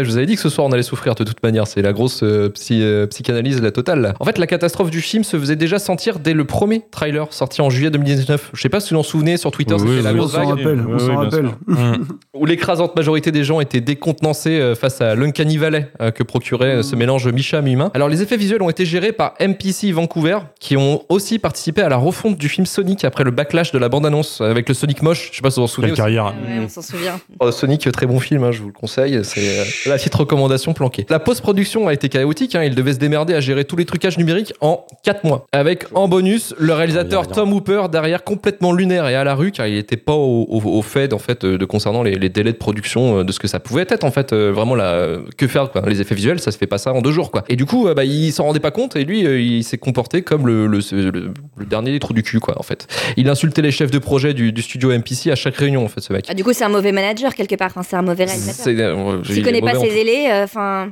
Ah non, mais il est, il Il faut il est naze. métier en fait. Enfin, Ah bah je, bah je pense qu'il a, il y aura plus de films hein, vu le, le pognon d'enfer qu'il a c'est fait un peu une la expérience inédite. Ouais. C'est un peu une expérience inédite dans la production donc, euh, et dans les effets spéciaux, dans ce qu'ils ont fait avec. Oui, non, en Donc, soi euh, c'est savoir unique. estimer combien de temps ça a duré, c'est un peu compliqué. Mais en fait, lui aussi, il a pas été cool parce qu'il demandait, il demandait des changements toutes les trois semaines. Tu vois, il voyait ah il y a un truc qui va pas. Ouais. Euh, voilà. Oh là là. Change du cinéma. Voilà, attends, mais le mec est relou quoi. Anecdote euh, TikTok, voilà pour vous. Les effets visuels ont été bouclés 3 heures avant la grande première du film. Ouais. Oh, ils ont dû faire un crunch, les pauvres. Passe. Alors, le management du studio de, de euh, MPC Vancouver était aussi catastrophique. Les employés tapaient des temps de crunch, de crunch terribles. 90 heures par semaine pour les digital artistes avec des dodos sous le bureau pour un résultat absolument nul à chier. Le studio a fermé ses portes deux semaines avant la sortie du film d'ailleurs. C'est dire l'angoisse. Oh, putain. c'est affreux. Les effets visuels étaient tellement bâclés que le studio Universal a renvoyé une nouvelle copie deux jours après la sortie avec une version Mhm. hotfix, on va dire quoi, vraiment la, la version Ouais. qui, euh, qui va Attends, réparer a un peu DLC. Ah, c'est cyberpunk du film de chat, quoi. Mais nous, on a dû voir la deuxième, je pense. Non, alors je sais pas si on a vu la deuxième ou la première parce qu'il y avait encore pas mal de bugs et notamment euh, on voyait encore la bague de Judy Dench. La Je sais pas si vous avez. Elle a une Ah son oui. alliance. Elle a son, encore son Ça avait alliance. fait un petit buzz euh, à l'époque. Dans les trailers, on voyait encore la, la bague. Parce qu'en fait, la version de mise à jour elle planquait déjà les, euh, les, les glitches. Il y avait certains glitches en fait et des trucs qui clignotaient. Et il y avait aussi euh, des revers de manches, des costumes en fait qu'ils avaient pas enlevés. J'avais l'impression qu'on voyait le col déjà à certains moments. Euh, bah oui, mais ils l'ont pas, ils l'ont pas enlevé. Enfin, il y a, ça, en fait, ça a été tellement fait à l'arrache qu'ils ont pas tout enlevé. Donc encore, on a encore là sur la version qu'on a le, du Blu-ray, je pense, on a encore Encore pas mal de naufrages quoi. Ok. Dans le- la première sortie, c'était une alpha, quoi. Et là, ce qui Ouais. c'est une bêta, quoi. Ok. Non mais euh, surtout d'avoir en fait une mise à jour entre guillemets du film deux jours après, soit en disque dur, soit en téléchargement satellite pour les exploitants de salles. Ça a été jamais vu ça. C'est la première fois que ça leur arrivé en fait un truc comme ça. C'est un peu comme quand tu télécharges un jeu et que tu as une mise à jour de 100 gigas le jour du jeu. Ah oui voilà, et c'est ça aussi le, le- le côté un peu con du truc, c'est que le, le film est sorti quasiment, euh, je crois que deux jours ou ou une semaine après euh, Star Wars 9. Mhm. Ouais, c'est les Donc- films de Noël. Mais ouais, mais en fait le délai était intenable déjà de base parce qu'ils avaient Ah bah, clôturé, gâtés, euh, ils avaient clôturé leur, leur tournage en avril 2019, soit 6 mois avant, enfin même 8 mois avant le truc, et ils ont lancé la, produ- la post-production euh, dans l'été quoi. Enfin c'était vraiment le bordel quoi. C'était Mais du coup, du coup, ça doit en faire un des plus grands films en salle de 2020 puisqu'il y a quasiment rien eu. Il y a eu Sonic 2019 il est sorti. 2019. Ah non, oui, mais il est sorti fin 2019, mais du coup, il a eu son run sur les trois premiers mois de 2020. Il n'est quoi. pas resté Ouais, très longtemps en salle, je pense. hein. Mhm. Eh non, à mon avis ils l'ont viré assez vite. Et c'est Mm. peut-être à cause de ça qu'on a eu le Covid. Si ça se trouve c'est la planète qui nous a.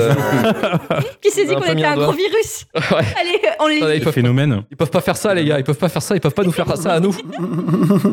Oh putain, c'est une réaction allergène, quoi.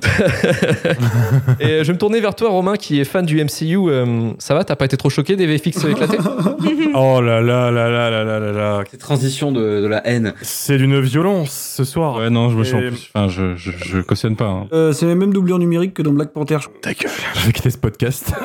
J'en peux plus. Je vais retourner sur Fortnite.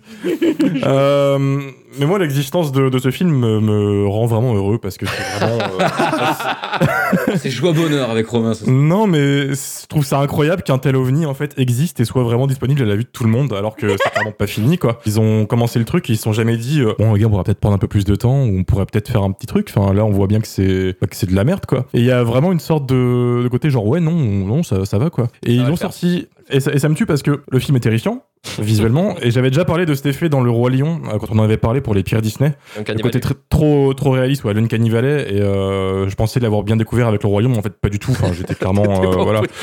le, On a découvert le- le- le film euh, c'est un bad trip au LSD avec une terreur nocturne en plus tu vois. Il y a pas un plan qui m'a pas mis mal à l'aise. On parlait de Rebel Wilson mais c'est elle qui a le J'ai re- rematé le trailer de, de juillet euh, 2019. C'est encore Mm. pire. Mhm. ouais ils ont amélioré hein, pour le film et c'est dire parce que ça reste dégueulasse Ouais, c'est ouf. On parlait de la séquence de Rebel Wilson euh, avec les cafards et en effet c'est le meilleur exemple. Elle me met mal à l'aise, vraiment physiquement et mentalement cette séquence. Je me dis mais c'est un truc d'une timeline différente en fait, c'est quelque chose qu'on devrait pas voir mais qu'on voit quand même. C'est la, la cassette dans, dans le cercle. C'est le Wolverine qui a fuité avant, tu sais, avant sa sortie là. C'est- C'est c'est ça, mais mais d'un côté que qu'il soit sorti et qu'on peut vraiment le voir et qu'ils aient assumé, euh, je sais pas, ça me rend heureux. Les mecs Il ils écoutez, c'est de la Et les gens ont payé pour ça. ça existe en, en 4K, ouais, voilà. Bien sûr, c'est ni fait ni à faire. Musicalement, c'est c'est à chier. Scénaristiquement, ça tient pas la route. Et ça me tue de voir un casting aussi gros pour un truc comme ça. Et je pense qu'il y avait quand même vraiment une volonté au début de faire un truc qui était très bien. Parce que 4, c'est culte. Parce que euh, les pauvres acteurs avec que des fonds verts, ils pouvaient pas s'imaginer qu'ils allaient être peints comme ça. Tu, tu vois le plan final là quand t'as Judith Dench qui est en train de chanter là, euh, regard caméra pendant deux minutes. J'ai l'impression qu'en fait elle nous dit un message caché. Et qui, et qui- et qui Après- quand même explique comment on doit s'adresser à un chat, mais cette chanson est pourrie. Ça me fait rire parce que d'un côté, plus tu réfléchis en plus aux conséquences de ce projet, tu dis qu'il y a forcément des furies qui doivent kiffer, qui doivent s'exciter dessus. Je me dis, c'est vraiment. C'est sûr, c'est- sûr. c'est- sûr et certain. Il y a mille versions porno de ce film. c'est sûr. Alors, faut, faut qu'on en parle. Parlons-en justement parce que les mecs ont fait les, que les VFX, les a regardés pour le podcast. et, euh, De base, dans les premiers montages, les chats avaient un, un trou de cul de chat. Voilà. Oui. Euh, qui était apparemment très visible. Un butthole cut, comme ils disent, hein, un trou du cul cut. c'est ouais, c'est- c'est vrai. Ils ont pas fini les effets spéciaux, mais ils ont eu le temps de faire un trou du cul au chat. Ouais. Pardon. Oui, ouais, bah, le sens du détail. pour le supprimer avant en plus. Ils l'ont supprimé avant la sortie du film et je suis très déçu parce que ça m'aurait quand même fait rire. Mais euh, Ouais, on y aurait, on y aurait beaucoup Moi, plus cru, je pense.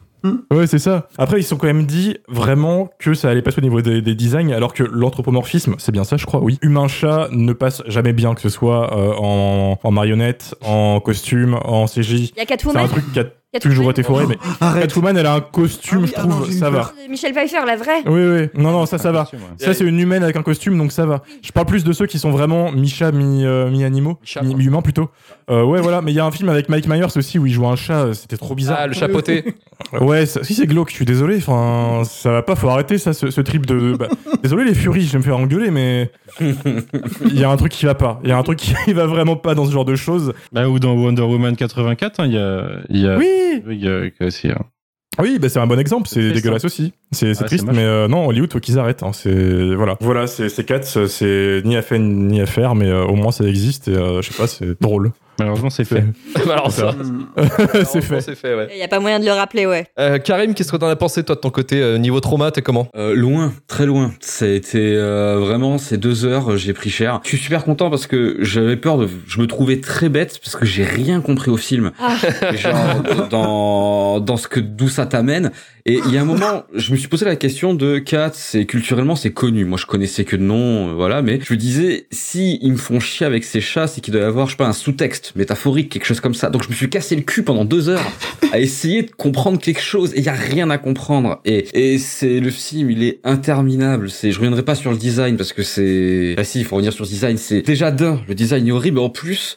Ok, vous êtes des chats, faites jouer les gens comme des chats, mais les chats qui pètent un câble et qui font leur toilette pendant une conversation, euh, c'était pas le truc à faire, tu vois. Les, les câlins qui se font, je, j'ai fait- moi j'ai des chats à la maison quand ils se font des câlins, c'est très mignon, pas de souci. Mais avec la tronche humaine c'est, c'est creepy as fuck. On on n'a pas parlé Idris Elba avec les yeux verts On en Si, pense mais quoi justement, il faut parler Et d'Idris son Elba. torse. son- Idriss Elba, non, faut pas en parler. Ah là là. C'est, c'est, je Ah, il est horrible. c'est ce, ce design baron samedi là, tu Il a vois. des c'est- abdos. Ouais, et puis ce, ce groupe, ah non, je, non, c'est dégueulasse. C'est, c'est, c'est, il est terrifiant, mais il est terrifiant dans la mocheté. C'est une scène que j'ai trouvé terrifiante, c'est avec euh, le gros chat avec le chapeau dans la décharge aussi. Mm. Euh, c'était- Ah, Bah, c'est James Corden, ça, non? Ouais, Ouais. je l'ai trouvé, Ouais, ouais. euh, mais Nul. Silent Hill. Et puis il y a un truc moi que, vraiment que j'arrive pas à encaisser. Tout est chanté. Il y a pas de. Y a pas de voilà. dialogue. Et ça, c'est une forme de. Je suis déjà pas très comédie musicale à la base, mais alors là, c'est le summum pour moi. C'est pas possible. Et en plus, putain, ces conchas, ils ont plein de choses à dire. Et donc, c'est des chansons en plus qui sont même pas chantables en fait. Je veux dire, pour connaître la chanson, faut la lire, l'apprendre parce que c'est c'est de la poésie le truc, tu vois. Donc c'est c'est super compliqué. J'ai j'ai quand même un petit coup, pas pas coup, mais j'ai quand même les gars, ils, ils ont fait les effets spéciaux, ils ont fait ce qu'ils ont pu. Il y a des moments, ils font des trucs cool. Big up, big Voilà. up les gars. Si vous Voilà, entendez. c'est c'est le seul truc qui ça sauvera pas du tout le film et c'est le seul truc qui, qui a pu me raccrocher à cer- certains moments mais euh, mais surtout c'est que c'est rare quand je sors d'un film et je dis j'ai pas compris et là j'ai toujours pas compris et je vois d'apparemment ce que vous dites que personne Eux non plus n'ont pas compris. Voilà. Eux non mais plus. juste Et puis en plus, la fin, je la trouve un peu dégueulasse. Enfin, un peu horrible, la fin. Enfin, c'est même Dans pas. quel sens? Bah, dans le sens où, en gros, il y a un personnage de, de chat de gouttière euh, qui visiblement a perdu sa Ouais. famille, que plus personne n'aime, qui est un peu clodo, qui est triste. Et, euh, et donc, elle fait plusieurs. Parce qu'elle a trahi. Ouais, Elle a trahi. euh. Ouais, elle fait plus. On sait pas exactement de quoi il s'agit. Elle a fait. Elle fait plusieurs apparitions où elle est hyper triste, dans le noir, dans des petites allées, etc. Et à la fin, est-ce que je peux spoiler? Mais oui, vas-y. Oui, oui, oui, oui. Ah oui, non, à la, à la fin, c'est hein. elle qui est choisie pour partir au paradis des chats. Donc, heureusement, ce n'est pas une exécution publique. C'est juste que, euh, Elle part en montgolfière. plus ou moins, T'as le droit à une nouvelle vie, quoi. c'est une, belle, euh, c'est une belle allégorie de la mort, on va dire. Mais du coup, où est sa rédemption? Enfin, Donc, elle, elle a plus de famille, plus personne ne l'aime, elle est abandonnée. Et donc, du coup, elle a le droit de mourir. C'est, enfin, c'est. Mais non, pour, pour moi, c'est c'est pas qu'ils meurent, c'est qu'ils doivent, ils ont le droit à une nouvelle vie, à un recommencement euh, ailleurs. enfin, c'est une mort, C'est c'est c'est la mort. C'est co- c'est comme quand on te dit que ton chien est parti vivre à la ferme. Enfin, c'est pareil. non, mais j'essaie pas de justifier le truc. Hein. C'est juste que scénaristiquement, ce que j'en ai vu, c'est ça, quoi. C'est- Je sais pas. Enfin, bref, euh, elle- je trouve ça. elle part dans les beaux quartiers, peut-être. Moi, je crois pas. Je crois que dans sa montgolfière, elle va juste finir par s'écraser. Et... Ouais, mais je pense qu'elle va brûler dans l'atmosphère et c'est réglé. C'est quand même fou qu'on soit en train de discuter sur l'interprétation de la fin de Cats. Oui, bah on a le droit d'in- d'intellectualiser 4 si on veut. Hein. Mais, mais- non, oui, mais pour bah, le coup, il y a vraiment des gens, des fans de la comédie musicale qui se posent des questions depuis plusieurs années sur que veut dire cette fin. Est-ce que c'est vraiment, elle va vraiment se réincarner parce qu'un chat a neuf vies? Comme on nous le dit Mhm. euh, très bien euh, dans cette comédie musicale. Voilà, est-ce qu'elle va vraiment avoir une nouvelle vie? Est-ce qu'elle meurt juste Son âme peut reposer enfin en paix après avoir été triste? C'est aussi un petit peu un sacrifice parce qu'il y a des gens qui voient quand même ce truc de la secte, hein, qui disent qu'elle doit mourir pour que la communauté perdure, tu vois. Donc, euh, Mhm. donc ouais, les, les fans, ça fait vraiment des décennies qui sont pas d'accord sur euh, l'interprétation de cette fin. Donc oui, ça peut être intellectualisé. Oui, parce que c'est d'autant plus bizarre que, euh, en gros, euh, tous les ans, il y a un élu, quoi. Ah oui. Alors qu'il y en a plusieurs qui sont candidats. Pourquoi ils ont pas tous le droit d'aller vivre leur nouvelle vie Et euh, pourquoi ils font un concours de comment- chant? Oui, comment, comment ils sont candidats? C'est ça qui c'est bizarre. Enfin, ils sont Mhm. sélectionnés sur la Corée. Enfin, ils font tous une flash mob et puis. Vraiment, je comprends pas. Non, mais c'est une comédie musicale qui a été créée à une époque où il y avait beaucoup de drogue et peut-être Mm. qu'ils comprenaient et que nous, on a, On n'a pas suivi. on n'a pas cet On n'a pas esprit, suivi, ouais, ouais. je sais pas. Euh, Manu, à toi, euh, pour 4. Il y a plus de subtilité, c'est vas-y. Ouais, c'est bon, c'est bon, vas-y. Là, de toute façon, euh, on a plus grand chose à raconter. Hein.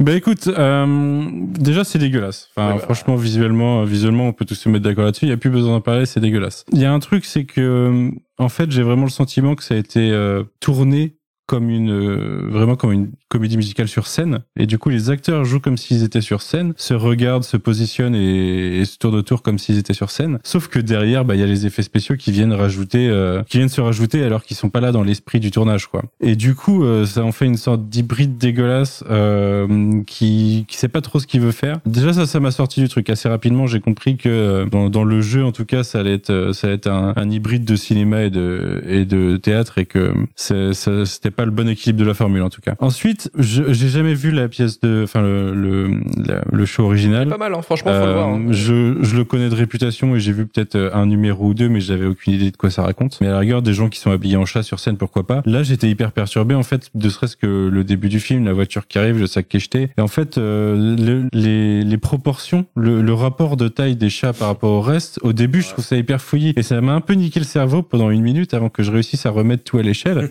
Euh, je trouve que ça marche pas bien. Et comme vous, euh, dans l'histoire, bah, de sa part, euh, pendant, je sais pas, il y a quoi, ça dure 7 minutes, euh, Jellicle Cat, c'est, c'est l'enfer. ça ne s'arrête jamais alors que c'est nul. Avec des têtes énormes, enfin des têtes vraiment horribles. En plus, c'est de l'intégration qui est Ouais. branlée, quoi. Ça fait peur. Assez rapidement, je me suis fait sortir du film toutes les quelques minutes, j'essayais de me remettre et ça me sortait. Il y a, il y a quelque chose qui, qui faisait que j'accrochais pas. Et comme vous, euh, j'ai galéré sur l'histoire, donc je suis allé sur euh, Wikipédia, euh, Wikipédia du film pour voir ce que c'était censé raconter.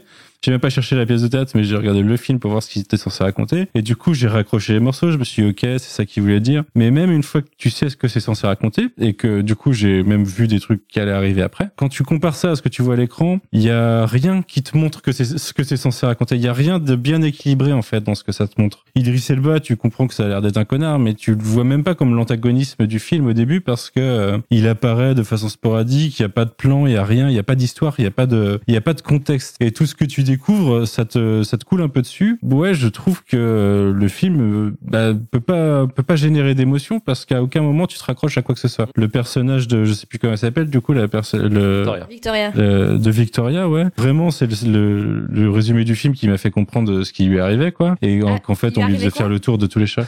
bah, en gros, elle arrive là et puis euh, on lui présente le truc, l'idée qu'il va y avoir une soirée et que et qu'elle Ah, va être le. compris, mais est-ce qu'on sait concept de soirée. là euh, de base? Ah non, ça, non, non, non, on sait pas. C'est juste, euh, elle est jetée là par une famille qui l'abandonne, en fait. C'est ça, la voiture au début. C'est une famille qui l'abandonne. Elle a pas de background, quoi. Elle a pas de background si ce n'est que c'est un chat abandonné et rejeté par sa famille. Et du coup, qu'elle va se retrouver dans la rue, il va falloir trouver un gang, en gros, quoi. Ouais, c'est hyper perturbant. Et puis, euh, derrière, euh, il y a des acteurs que j'aime beaucoup, mais qui se retrouvent dans des situations euh, complètement fumeuses. Pauvre Judy Dench, pauvre Ian McKellen. Moi, j'avais beaucoup de peine pour lui. J'avais oublié qu'il était dans le film. Et quand il est apparu, Taylor Swift, je t'aime beaucoup, mais, mais pourquoi va faire un autre film? Va faire ton Crossroads à toi, tu vois. La chanson était pas si nulle. Ouais, non, mais, euh, mais c'est insipide dans le, au milieu du reste. En fait, ça crée pas le show parce que tout est un peu lisse, tout est un peu pareil. Il y a aucune chanson, comme tu disais, qui reste en tête. Et du coup, euh, quel que soit le personnage, je trouve qu'il n'y a pas d'âme. Celui à la rigueur sur lequel j'ai le plus compris son parcours, c'est euh, le magicien qui, à la fin, essaie de faire réapparaître Judi Dench et euh, l'histoire de crois en toi. si tu crois pas en toi, crois en nous qui croyons en toi. C'est un peu Gurren Lagann, tu vois, mais, mais en moins bien. Ouais, lui, j'ai compris pendant trois minutes, j'ai compris. J'ai eu peut-être un peu d'empathie pour ce personnage pendant trois minutes. Et mais à, à côté de ça, à côté de ça, c'est ouais, c'est complètement plat et insipide. Je et, et dégueulasse. Moi, il y a un truc que je comprends pas en tout cas dans, dans ce film, c'est euh, en fait le, la comédie musicale euh, sur planche. De base, en fait, c'est du glam rock un peu euh, au niveau des Mhm. musiques.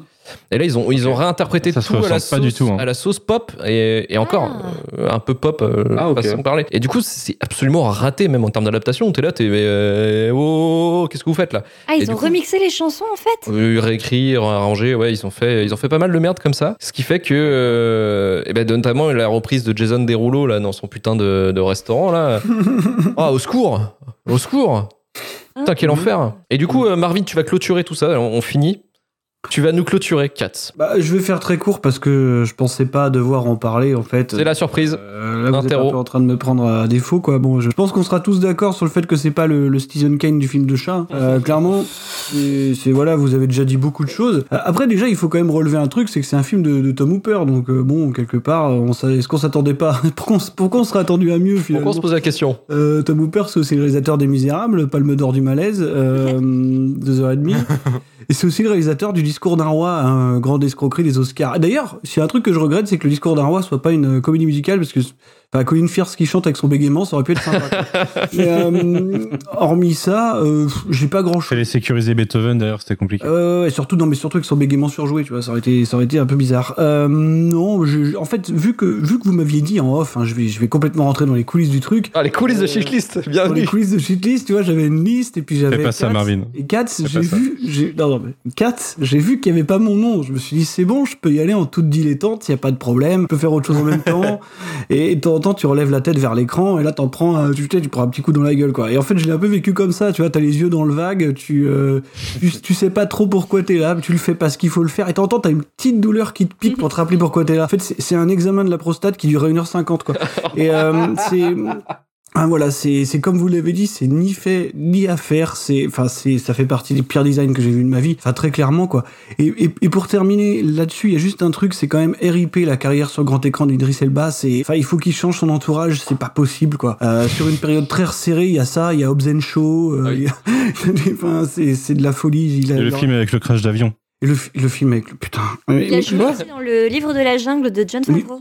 Ouais, que je trouve pas trop mal pour le coup, moi, mais euh, mais bon, il aura jamais su capitaliser sur euh, sur sa carrière télévisuelle et c'est bien dommage quand même quoi. Voilà, Euh, j'ai pas grand chose d'autre à dire. Hein. Je, je- vraiment j'ai regardé ça en dilettante et je pense que je pense que c'est pas plus mal comme ça. Moi, je me posais la question de l'examen de la prostate, de si c'était pas moins désagréable pendant une heure cinq. Non non, mais moi je, je parle ça pour ceux qui ont eu la chance de vivre ça, tu vois. Mais moi je j'en sais rien, mais mais ça de- des retours chance. que j'en ai eu, ça y ressemble. On verra dans 10 ans, Marvin. À peu près, ouais. Fera un retour. ouais. À peu près, à peu près, ouais. Peut-être qu'à ce moment-là, je le regarderai sur mon téléphone. Oh Et merde. comme ça, avec mon téléphone, et voilà quoi. Oh merde. Bon. J'écouterai Jason Derulo. euh. What you say? C'est vrai qu'un des plus gros forêts de ma vie, mais j'étais bien foncé quand même, c'est le jour où j'ai découvert que Jason Derulo, son vrai nom, c'était Jason Derulo. mais écrit Derulo, C'est vrai. à la française. C'est fou, C'est incroyable. c'est fou. Ça, c'est anecdote TikTok sur anecdote TikTok dingue. là. Il faut arrêter. Ça n'arrête pas, arrêter. quoi. Ça n'arrête pas ce soir, c'est dingue. Non, mais quel, quel, quel film, quel film, mes amis. Quel- et j'ai envie de dire quel podcast incroyable. On va pouvoir, on va pouvoir euh, clôturer, là, commencer à clôturer avec euh, le courrier euh, des Durandos. Arrivé à la fin du film, j'ai senti un truc et sur ma joue. Je me suis demandé ce que c'était.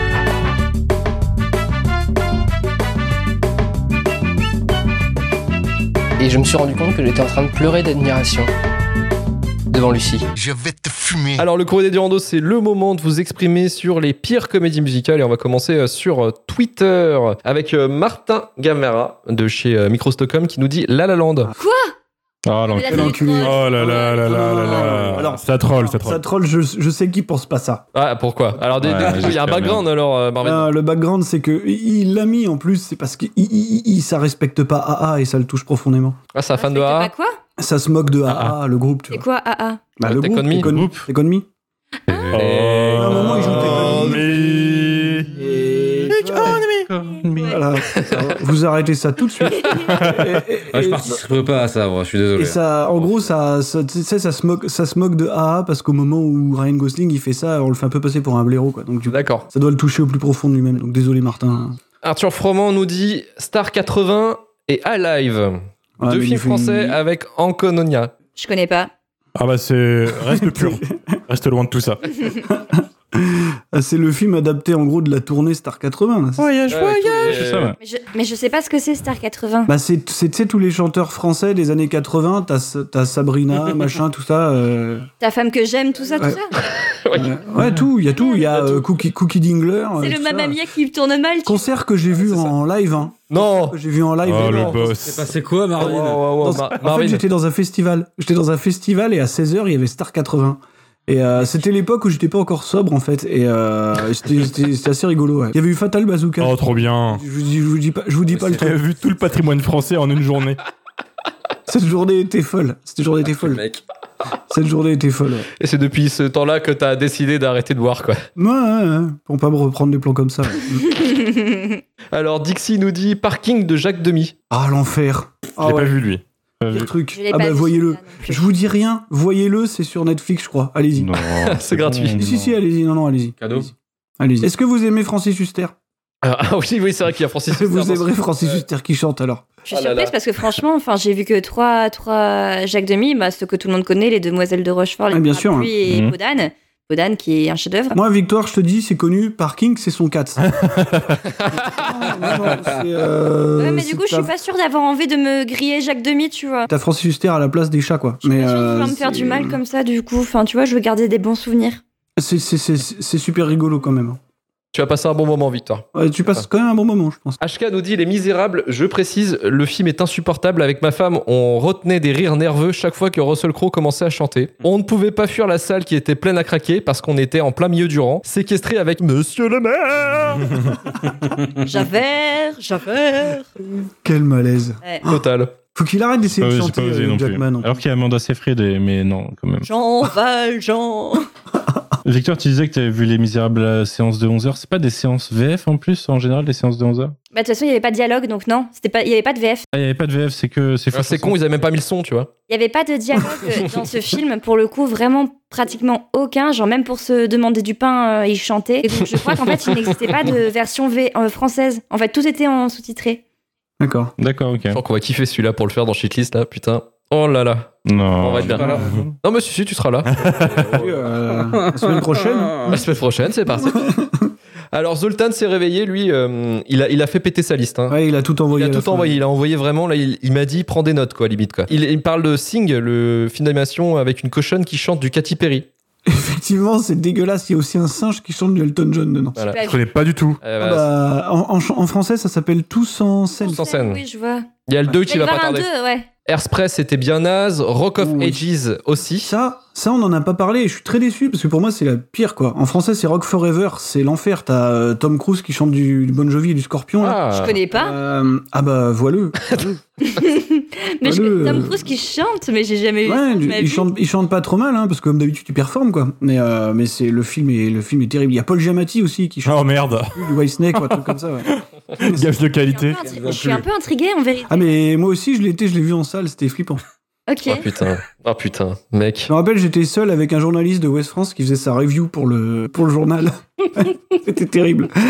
La séance de l'enfer. Rent, ça passait à côté de son potentiel. Les Misérables, c'était rude, mais jusqu'au boutiste couillu. Et Je déteste aussi Across the Universe. Oui, je l'ai Ça vu, c'est sur les Beatles. En fait, c'est le principe de Mamma Mia, mais avec euh, les Beatles. Oh merde. Oh là là. là. Bonne idée, la Mamma Mia Exploitation. c'est bien. C'est très barré comme film. Genre, on dirait un- vraiment un clip sous LSD, on comprend pas grand chose. C'est un peu en mode euh, hippie, sauvons le Mm. monde, la paix sur la terre, euh, faites l'amour, pas la guerre, tout ça, tout ça. C'est, il faut s'accrocher, ouais. Et je vais finir avec euh, Dune Wonderworld. Wonderworld. Le Wonderland. Putain, je vais pas y arriver. Wonderland. Ouais, dur. Euh, ouais, dur. Je crois que le remake de Freaky Friday de 2018 est vraiment l'une des seules comédies musicales que je n'ai vraiment pas appréciées. Les personnages manquent de consistance et toutes les musiques sont 100% oubliables, voire certaines cassent le rythme de l'histoire. Mais c'est un Disney Channel, non? C'est un Ah. Disney Channel. C'est le Riri remake du coup. Mais ouais. Parce qu'à la base, Freaky Friday, c'est déjà un remake. Non, mais ça, c'est un Disney Channel, du coup, est-ce que ça compte vraiment Euh, on prend, on prend. Il y, a, il y a une tolérance à la comédie musicale qui est haute là. Non, quand mais même. pareil, enfin, vous pourriez faire un shitlist sur les trois pires euh, original movies de Disney Channel. Enfin, il y a- Oh là, oh là, oh là, oh là, attends, attends, attends. On a des boulots, on a des trucs à faire. Si un soir, si un soir, je me, si un soir, je me retrouve à 2h du mat à regarder Camp Rock, vraiment. Camp Rock, c'est trop bien. Camp Rock, je ne te Non, laisserai pas dire ça. Par contre, il faut que tu écoute, regardes je l'ai Kim pas vu, hein. Possible. Kim Possible, c'est golden. Ouais, mais. pff, oh. C'est bien Fatigue Kim Possible. La fatigue est vraiment réelle. Euh, je sais pas si je peux continuer, moi. Mais c'est bien. Alors Victor, je vais me tourner vers toi. Quelle a été finalement la pire comédie musicale euh, de la sélection? Est-ce que je dois répondre, genre, objectivement ou de mon point de vue tout à fait personnel? De ton point de vue totalement personnel. Ok, bah dans ce cas, je dis Mamma Mia 2.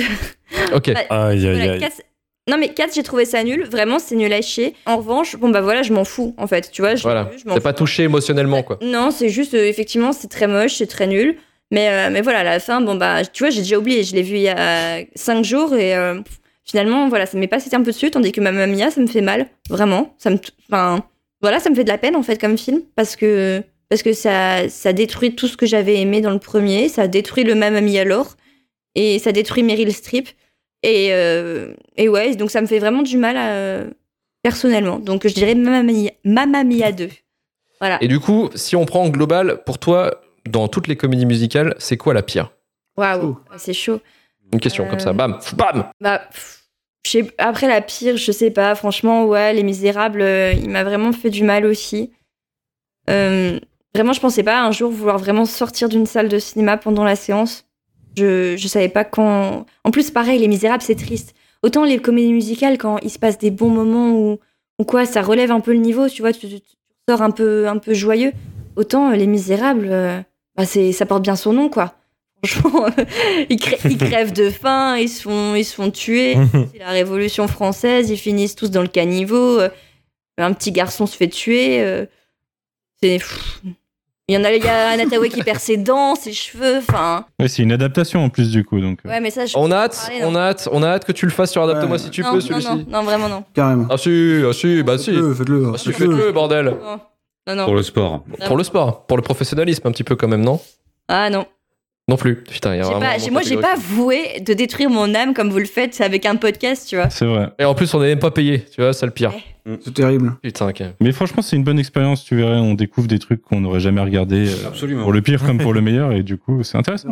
C'est une expérience sociale. Voilà, on va dire ça. Et euh, les gars, la pire comédie musicale de cette sélection? 4. 4. Mamma Mia 2. Oh là là Bah oui. Mais non Non mais 4, attends, parce que 4, si tu veux, c'est en plus il y a un truc de 4, c'est que c'est devenu un nanar volontaire. Enfin un nanar involontaire, un vrai nanar en fait, tu vois. D'ailleurs, il y a un épisode de Nana- de- du podcast Nanarland, hein, je vous invite à aller, ils ont fait une- un épisode d'une heure sur 4. Oh putain. Ça présage de sa, de sa qualité, tu vois, parce qu'ils font rarement un épisode qui sort tout de suite après la, la sortie du film en plus. Tu vois, il est devenu très vite, très vite considéré comme nanar, tu vois, il commence à avoir un espèce de petit public et tout. Euh, Mamma Mia 2, non, je trouve ça vraiment, vraiment quand même abject. Arthur déjà, qui l'a vu 4 fois. Ouais, déjà, déjà, tu vois, 4 fois. Oh, oh, Euh, non. mais, euh, Oh non, non, mais non, mais non Il la voulait sa vignette. hein. Euh, j'ai pas rien moi. Tu me tournes des perches aussi Manu. Non non non ouais, ouais, je pense que Mamma Mia 2 c'est quand même euh, c'est quand même assez abject comme truc. Et Karim? Euh, Grise 2. Oh putain, il... Parce que, bah parce que euh, Mamma Mia, ça peut rester un peu divertissant quand tu le regardes d'un œil.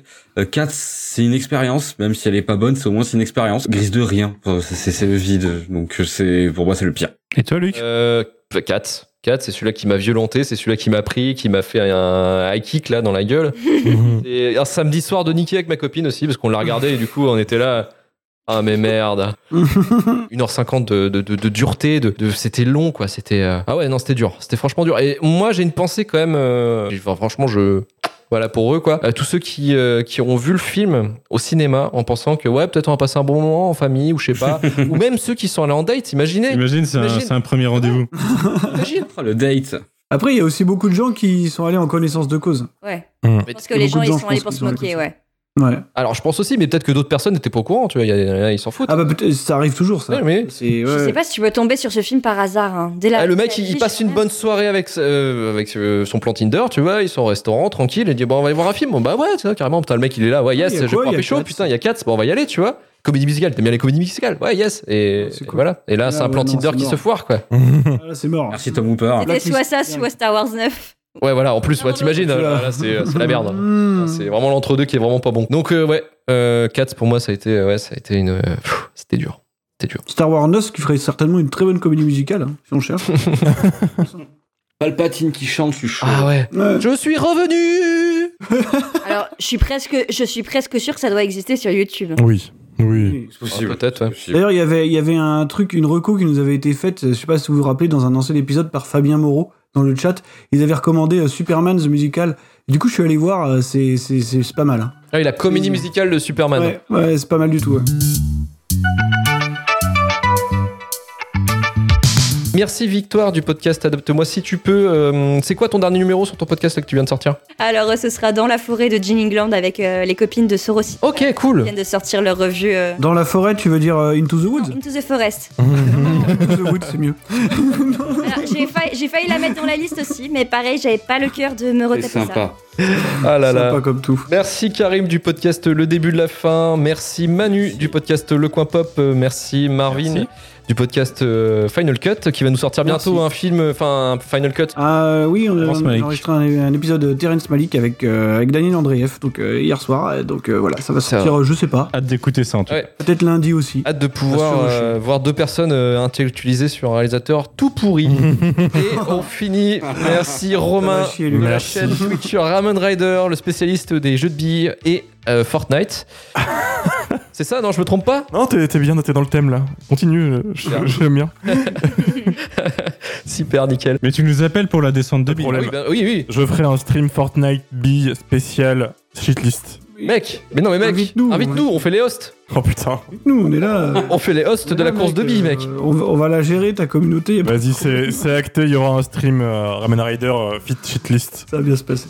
Sur un problème. truc de billes. Yes. Nickel. Ok. Retrouvez-nous bientôt pour un nouveau numéro pour vous parler du pire du cinéma. On se revoit dans trois semaines, parce que là, on en fera une toute petite pause. On se remet avec euh, les pires films de super-héros, bien sûr, pour, euh, pour se remettre dans, dans le, en plein de l'été avec le bon blockbuster. Shitlistpodcast.gmail.com pour nous proposer des, des sujets aussi passionnants que celui-là qu'on vient de faire. Rejoignez-nous sur Twitter, Instagram et Twitch sur retourajoflu.com pour retrouver tous les épisodes de Shitlist, RVLT et du début de la fin. 5 étoiles sur Apple Podcast, iTunes ou Podcast Addict avec un petit commentaire. Partagez un maximum le podcast. Ciao Ciao. Salut. Salut Salut. Ciao tout le monde.